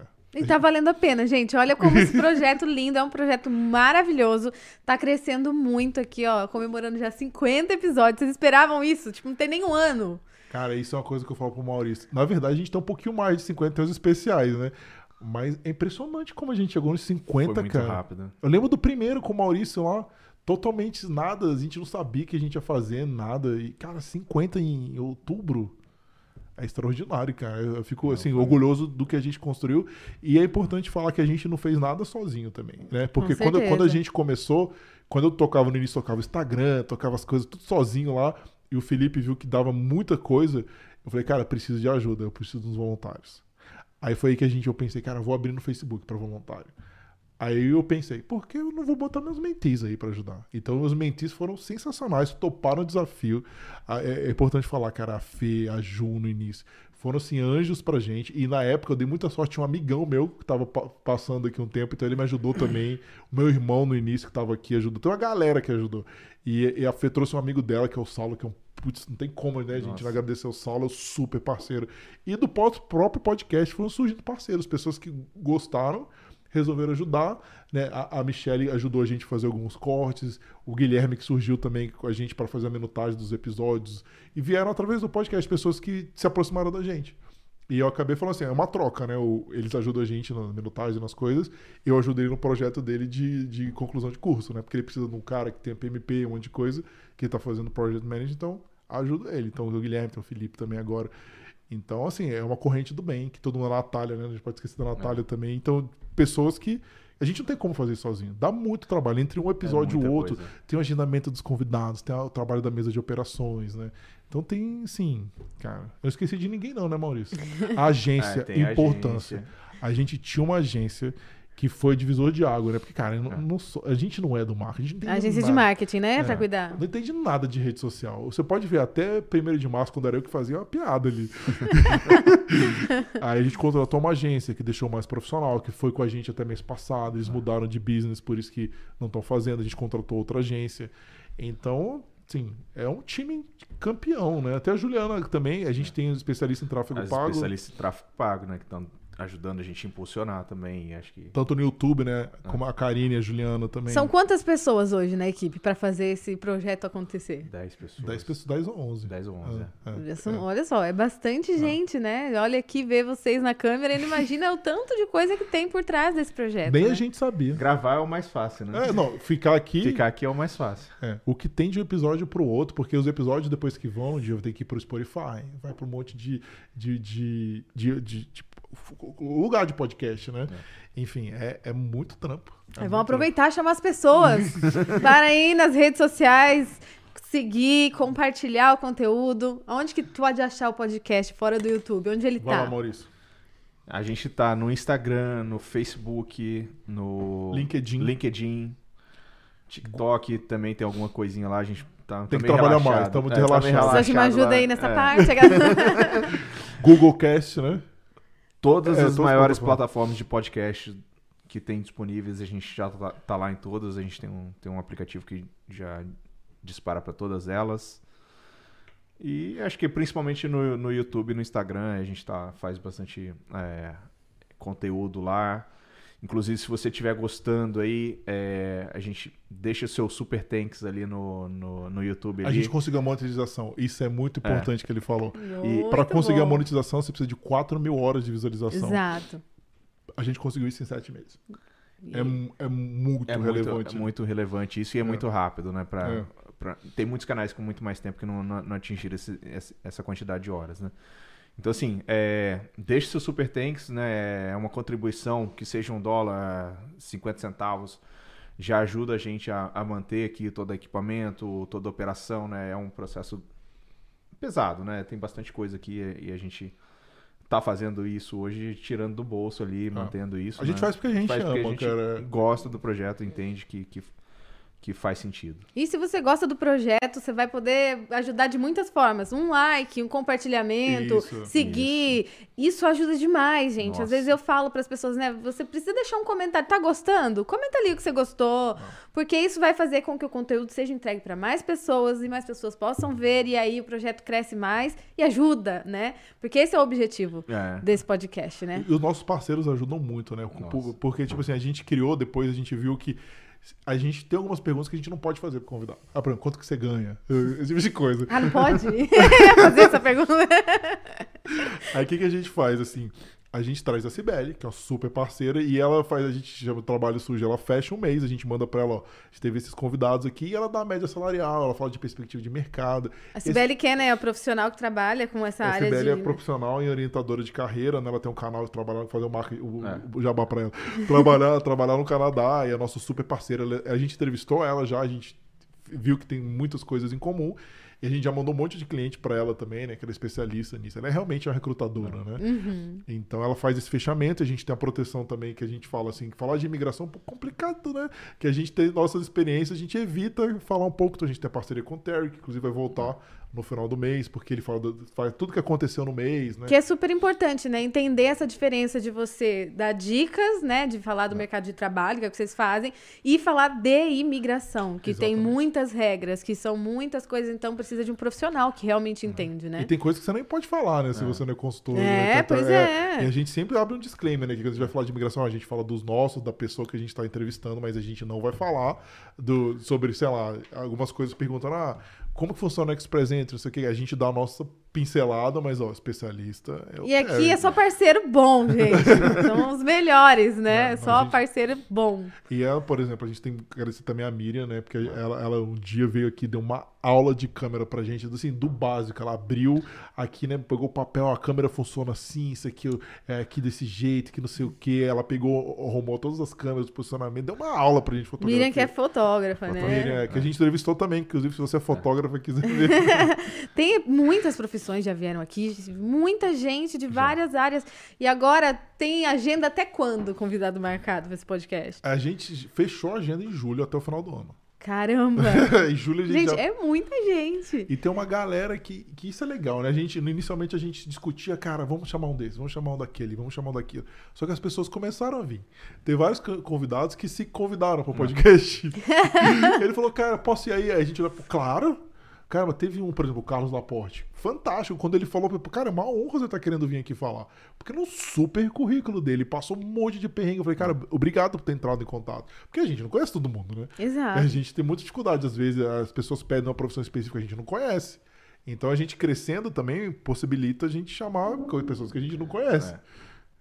É. Agora vamos então para os quadros, para a gente né, finalizar esse podcast que hoje ficou bem com bastante história para contar, né? Então aqui vamos fazer o quadro O que o Canadá é para você? Eu vou começar com o Maurício. Cara, o Canadá para mim é, acho que é o futuro dos meus filhos. Né? Acho que foi um dos objetivos meus de imigrar para cá foi não ver um futuro próximo, prósperos para os meus filhos no Brasil, né? Então eu falei, cara, é, eu posso me comprometer aqui, né, profissionalmente e tal, me sacrificar aqui, mas eu vou dar um futuro melhor e mais próximo para os meus filhos. Eu acho que foi isso e acho que e é isso que eu tô colhendo. Eu acho que, cara, ver os meus filhos aqui crescendo, estudando aqui, vivendo essa cultura, né? Eu acho que não, não, não, não tenho é, regret. É, arrependimento. Arrependimento. Muito bom, muito bom. E você, Rodrigo? Cara, pra mim, assim, é que a gente tem uma história muito parecida. Inclusive, um, acho que a gente não mencionou, né, Maurício? A gente chegou a morar perto, a gente nem sabia. Ah, é, a gente era vizinho, vizinho e, e, nem sabia por causa da pandemia também, a gente é, nem se falou. Nem se falou, a gente descobriu quando ele tava se mudando já. Gente. Ele, ele, semanas antes de você se mudar, né? Acho que foi que a gente é, descobriu. É, foi. E coincidentemente, assim, como que eu fiquei mais. Eu vou chegar lá no negócio, eu fugi totalmente do, da pergunta, né? Mas o Maurício, cara, a gente ficou amigo lá no TNPM ele estava lá na, mentoria também. Ele já acho que você já era mentor, né? Nessa... Eu era mentor e coordenador. Na, não, na, naquela primeiro... era, era mentor. Só. Era mentor. É. Eu não sei porquê. Eu podia ter chamado qualquer pessoa para fazer network ali. Tinha, sei lá, 20 pessoas. Eu não sei porquê, cara. Não sei se eu fui com a cara do Maurício. não sei se eu gostei do jeito que ele fala. Eu falei, cara, Maurício, vamos dar, trocar uma ideia? Vamos conversar? Sim, foi a primeira pessoa que eu falei fora o meu mentor, né? E acabou que a gente ficou amigo. E que vocês dois têm uma personalidade, assim, que acho que bate, sabe? Quando eu encontrei vocês a primeira vez, os dois são muito legais, os dois gostam dessa coisa de ensinar e compartilhar a, a, essa experiência, porque a gente começou a conversar e vocês logo começaram a dar dicas pro meu marido também. Então, assim, acho que é isso, é energia, sabe? Ela bate ali, então é... É bem por aí. Aí, assim, eu falei, cara, Podia ser qualquer pessoa ali, mas a gente, pô, funcionou, né? E deu certo. Mas voltando à sua pergunta, né? O que é o Canadá para mim? Cara, para mim é a realização de um sonho, cara. Desde quando eu vim sozinho pra cá, eu queria muito morar aqui, né? Muito. Assim, eu falei, cara, com todas as minhas forças, eu, aquele negócio, você viu a primeira vez, foi a primeira vez que eu fui fora do Brasil, tinha 23 anos, então fiquei encantado com aquilo. Eu falei, cara, aquilo, né? Tipo, nossa, então é a realização de um sonho. Só que aquele negócio, o sonho não necessariamente é aquelas mil maravilhas, né? Tem muita coisa que você tem que batalhar para conseguir e, e, e, cada vez que você sobe, eu acho que é as fases da vida são fases, é que nem o um videogame. Você subiu, beleza, qual que é o próximo? Você quer sempre... Vai ficando mais difícil, né? Vai ficando é. mais difícil, você vai criando mais coisas, você vai vendo que você conseguiu.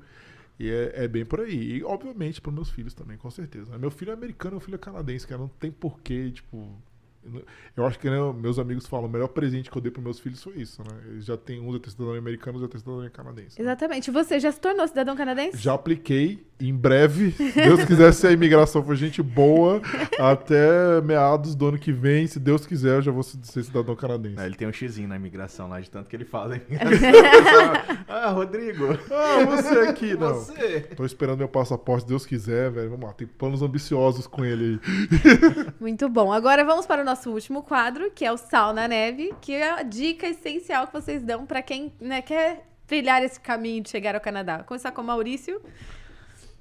Cara, eu. Dica que eu dou, assim, networking.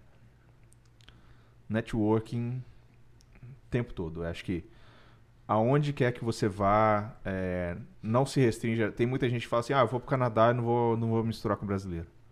Cara, mistura com brasileiro com qualquer coisa, com todo mundo. E faça networking, converse com as pessoas, né? É, eu falei no meu, no, no, meu podcast, né? Eu sou uma pessoa super introvertida, né?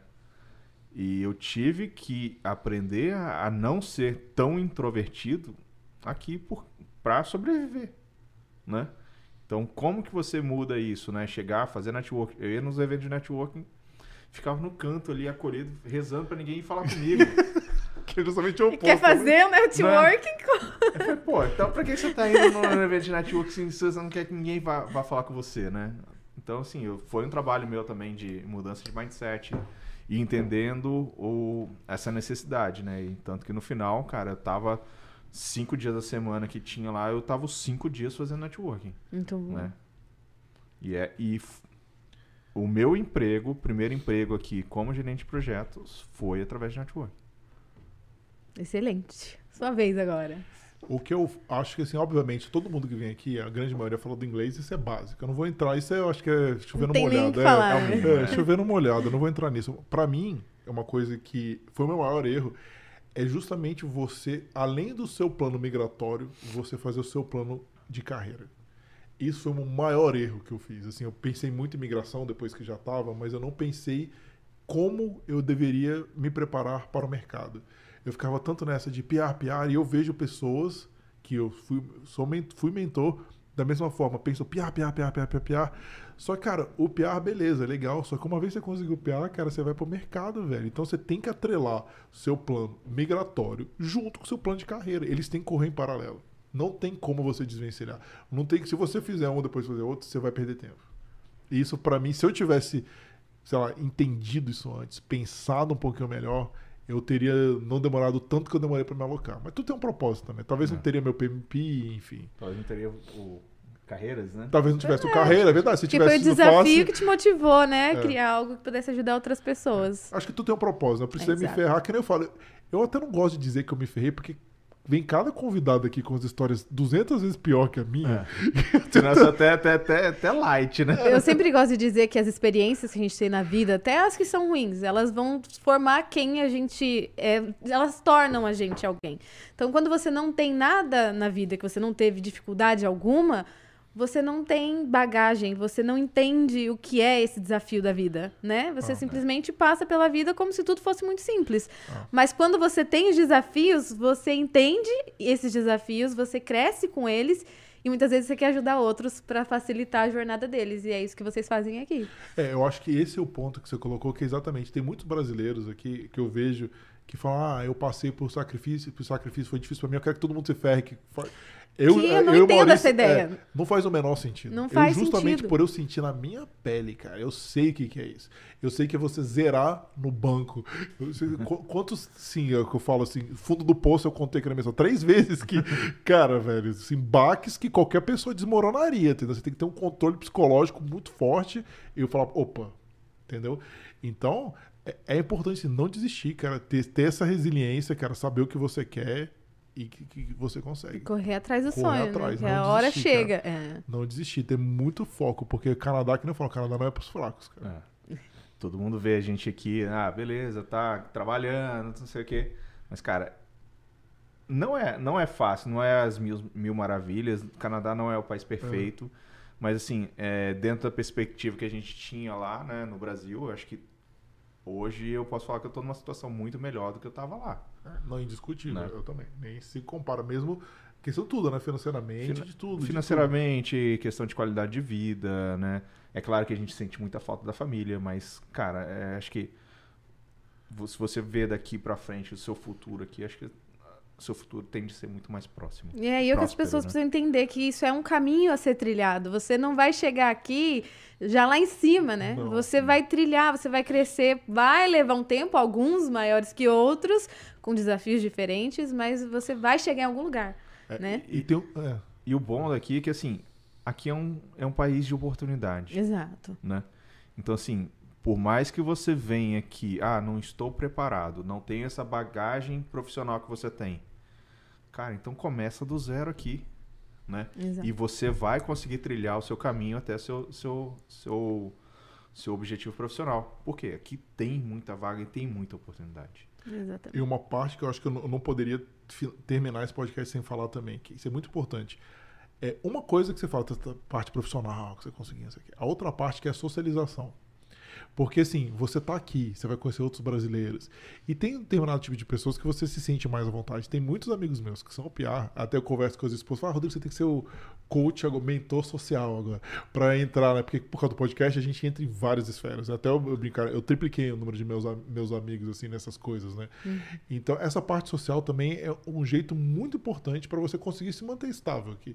Você ir atrás de pessoas. Eu até brinco, eu finalmente, depois de anos, assim, eu consegui um grupo de roqueiros, assim, que ou não, Cara, eu sou viciado em rock É sua tribo, é onde você se identifica. França, ver agora no Hellfest, cara. Eu, é, é, a galera. Claro que eu gosto dos meus amigos, mas, cara, é, é que nem você falou, cara, é, é, meu coração tá ali, entendeu? Sim. Então, finalmente, a gente conseguiu juntar uma galera aqui, pô, do rock and roll, entendeu? Então, tipo assim, eu falei, cara, eu não tinha isso nem lá em São Paulo, eu demorei pra junto, tipo, eu morei, sei lá, cinco anos em São Paulo. Eu, eu falo, pô, agora eu tô com a galera parecida que eu tinha em Brasília, que, pô, a gente troca uma ideia e conversa de uma banda X, pô, os caras já sabem discografia inteira. Isso é legal, você fica horas trocando ideia, entendeu? Isso é importante, cara, para você se sentir, pô, cara, agora eu tô realmente em casa. Você encontrar o que você gosta de fazer as pessoas que te apoiam. Então... Sim, é igual eu tava falando com o Maurício, né, de, do verão, que ele falou que não parou, porque ficava em O. Maurício é o rei do verão, cara. Isso tudo porque tem amigos, né? É. Você vai ali conhecendo as pessoas e realmente não tem como se você ficar isolado aqui. E, e aquela coisa dos gente que fala não se aproxima de brasileiro. Eu totalmente discordo, porque é, são as pessoas que te deixam até mais próximo da sua cultura, de onde você veio. E tem muita gente boa aqui. Tem, é, muita tem, gente, tem gente boa, tem gente ruim, como em qualquer é. lugar do mundo. Você seleciona os seus você amigos, né? seleciona, né? É, com quem que você quer ficar mais próximo, com aquele cara que se sente bem. Claro, com certeza o Maurício teve experiências ruins, com, não só com o brasileiro, qualquer nacionalidade, que é normal. É. Aí você vai selecionando pessoas que são mais parecidas com você, que você se sente bem, entendeu? E graças a Deus também, os nossos convidados aqui, né, a gente é bem seletivo a gente tem vários critérios que a gente criou para trazer uma galera boa e. e, e é, é, a gente quer trazer conteúdo de qualidade ah. e de, é, fidedigno, né? Então que, que expresse o que é verdade, né? O que, que é realmente o mercado, né? Então a gente não vai trazer ah, o fulaninho ali que que não tem status, não por tem exemplo. O, é. o status ou então tá falando que é trabalha com alguma coisa que tem que precisa de ter uma é, uma certificação, uma certificação alguma coisa e que a pessoa não tem, não tem a certificação. Atua, né? Por exemplo, então... engenheiro. Se o cara é engenheiro e não tem o PEN, aqui no Canadá ele não é engenheiro. Então, tipo, se a gente vai conversar com o engenheiro, ele tem que ter. Não, não tem conversa. Esse tipo de coisa a gente é muito crítico. E a gente já foi criticado, inclusive, é. por isso. Ah, não, vocês levam uma galera muito elitizada para conversar. E fala, cara, não. A gente leva o que o Canadá precisa de imigrantes. Tem outros podcasts que não têm os critérios que a gente tem. Ok. É, até porque você quer mostrar o que o Canadá precisa num profissional. Exatamente. Né? Por isso você quer um profissional que tem uma certificação que é necessária para atuar naquela área. Exatamente. Então faz todo sentido, né? É. E, e, e, assim, e tem, tem também algumas outras profissões que a gente até busca pessoas, só que as pessoas não querem vir falar, né? Tem a vergonha, né? Então, assim, é, nem todo mundo está disposto a vir parar e, numa câmera falar. É, por exemplo, é, sendo bem específico nisso, né? É engraçado. Por exemplo, a gente, eu trabalho na construção, conheço uma galera da construção. Só que a galera da construção não quer vir. Por quê? Porque alguns já estão com situação regularizada, só que antes eles não estavam. E o cara que ficou com o tempo sem status não quer vir falar. Eu respeito isso. Só que a gente precisa, gente, pelo amor de Deus, se você é da construção e tá assistindo isso aqui, a gente. O Ciro quer... trabalha na construção.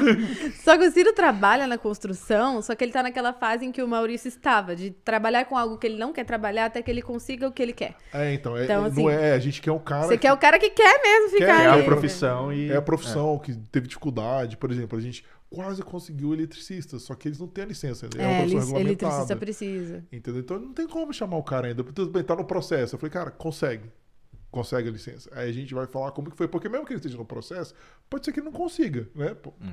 Entendeu? Pode ser que ele consiga ou não.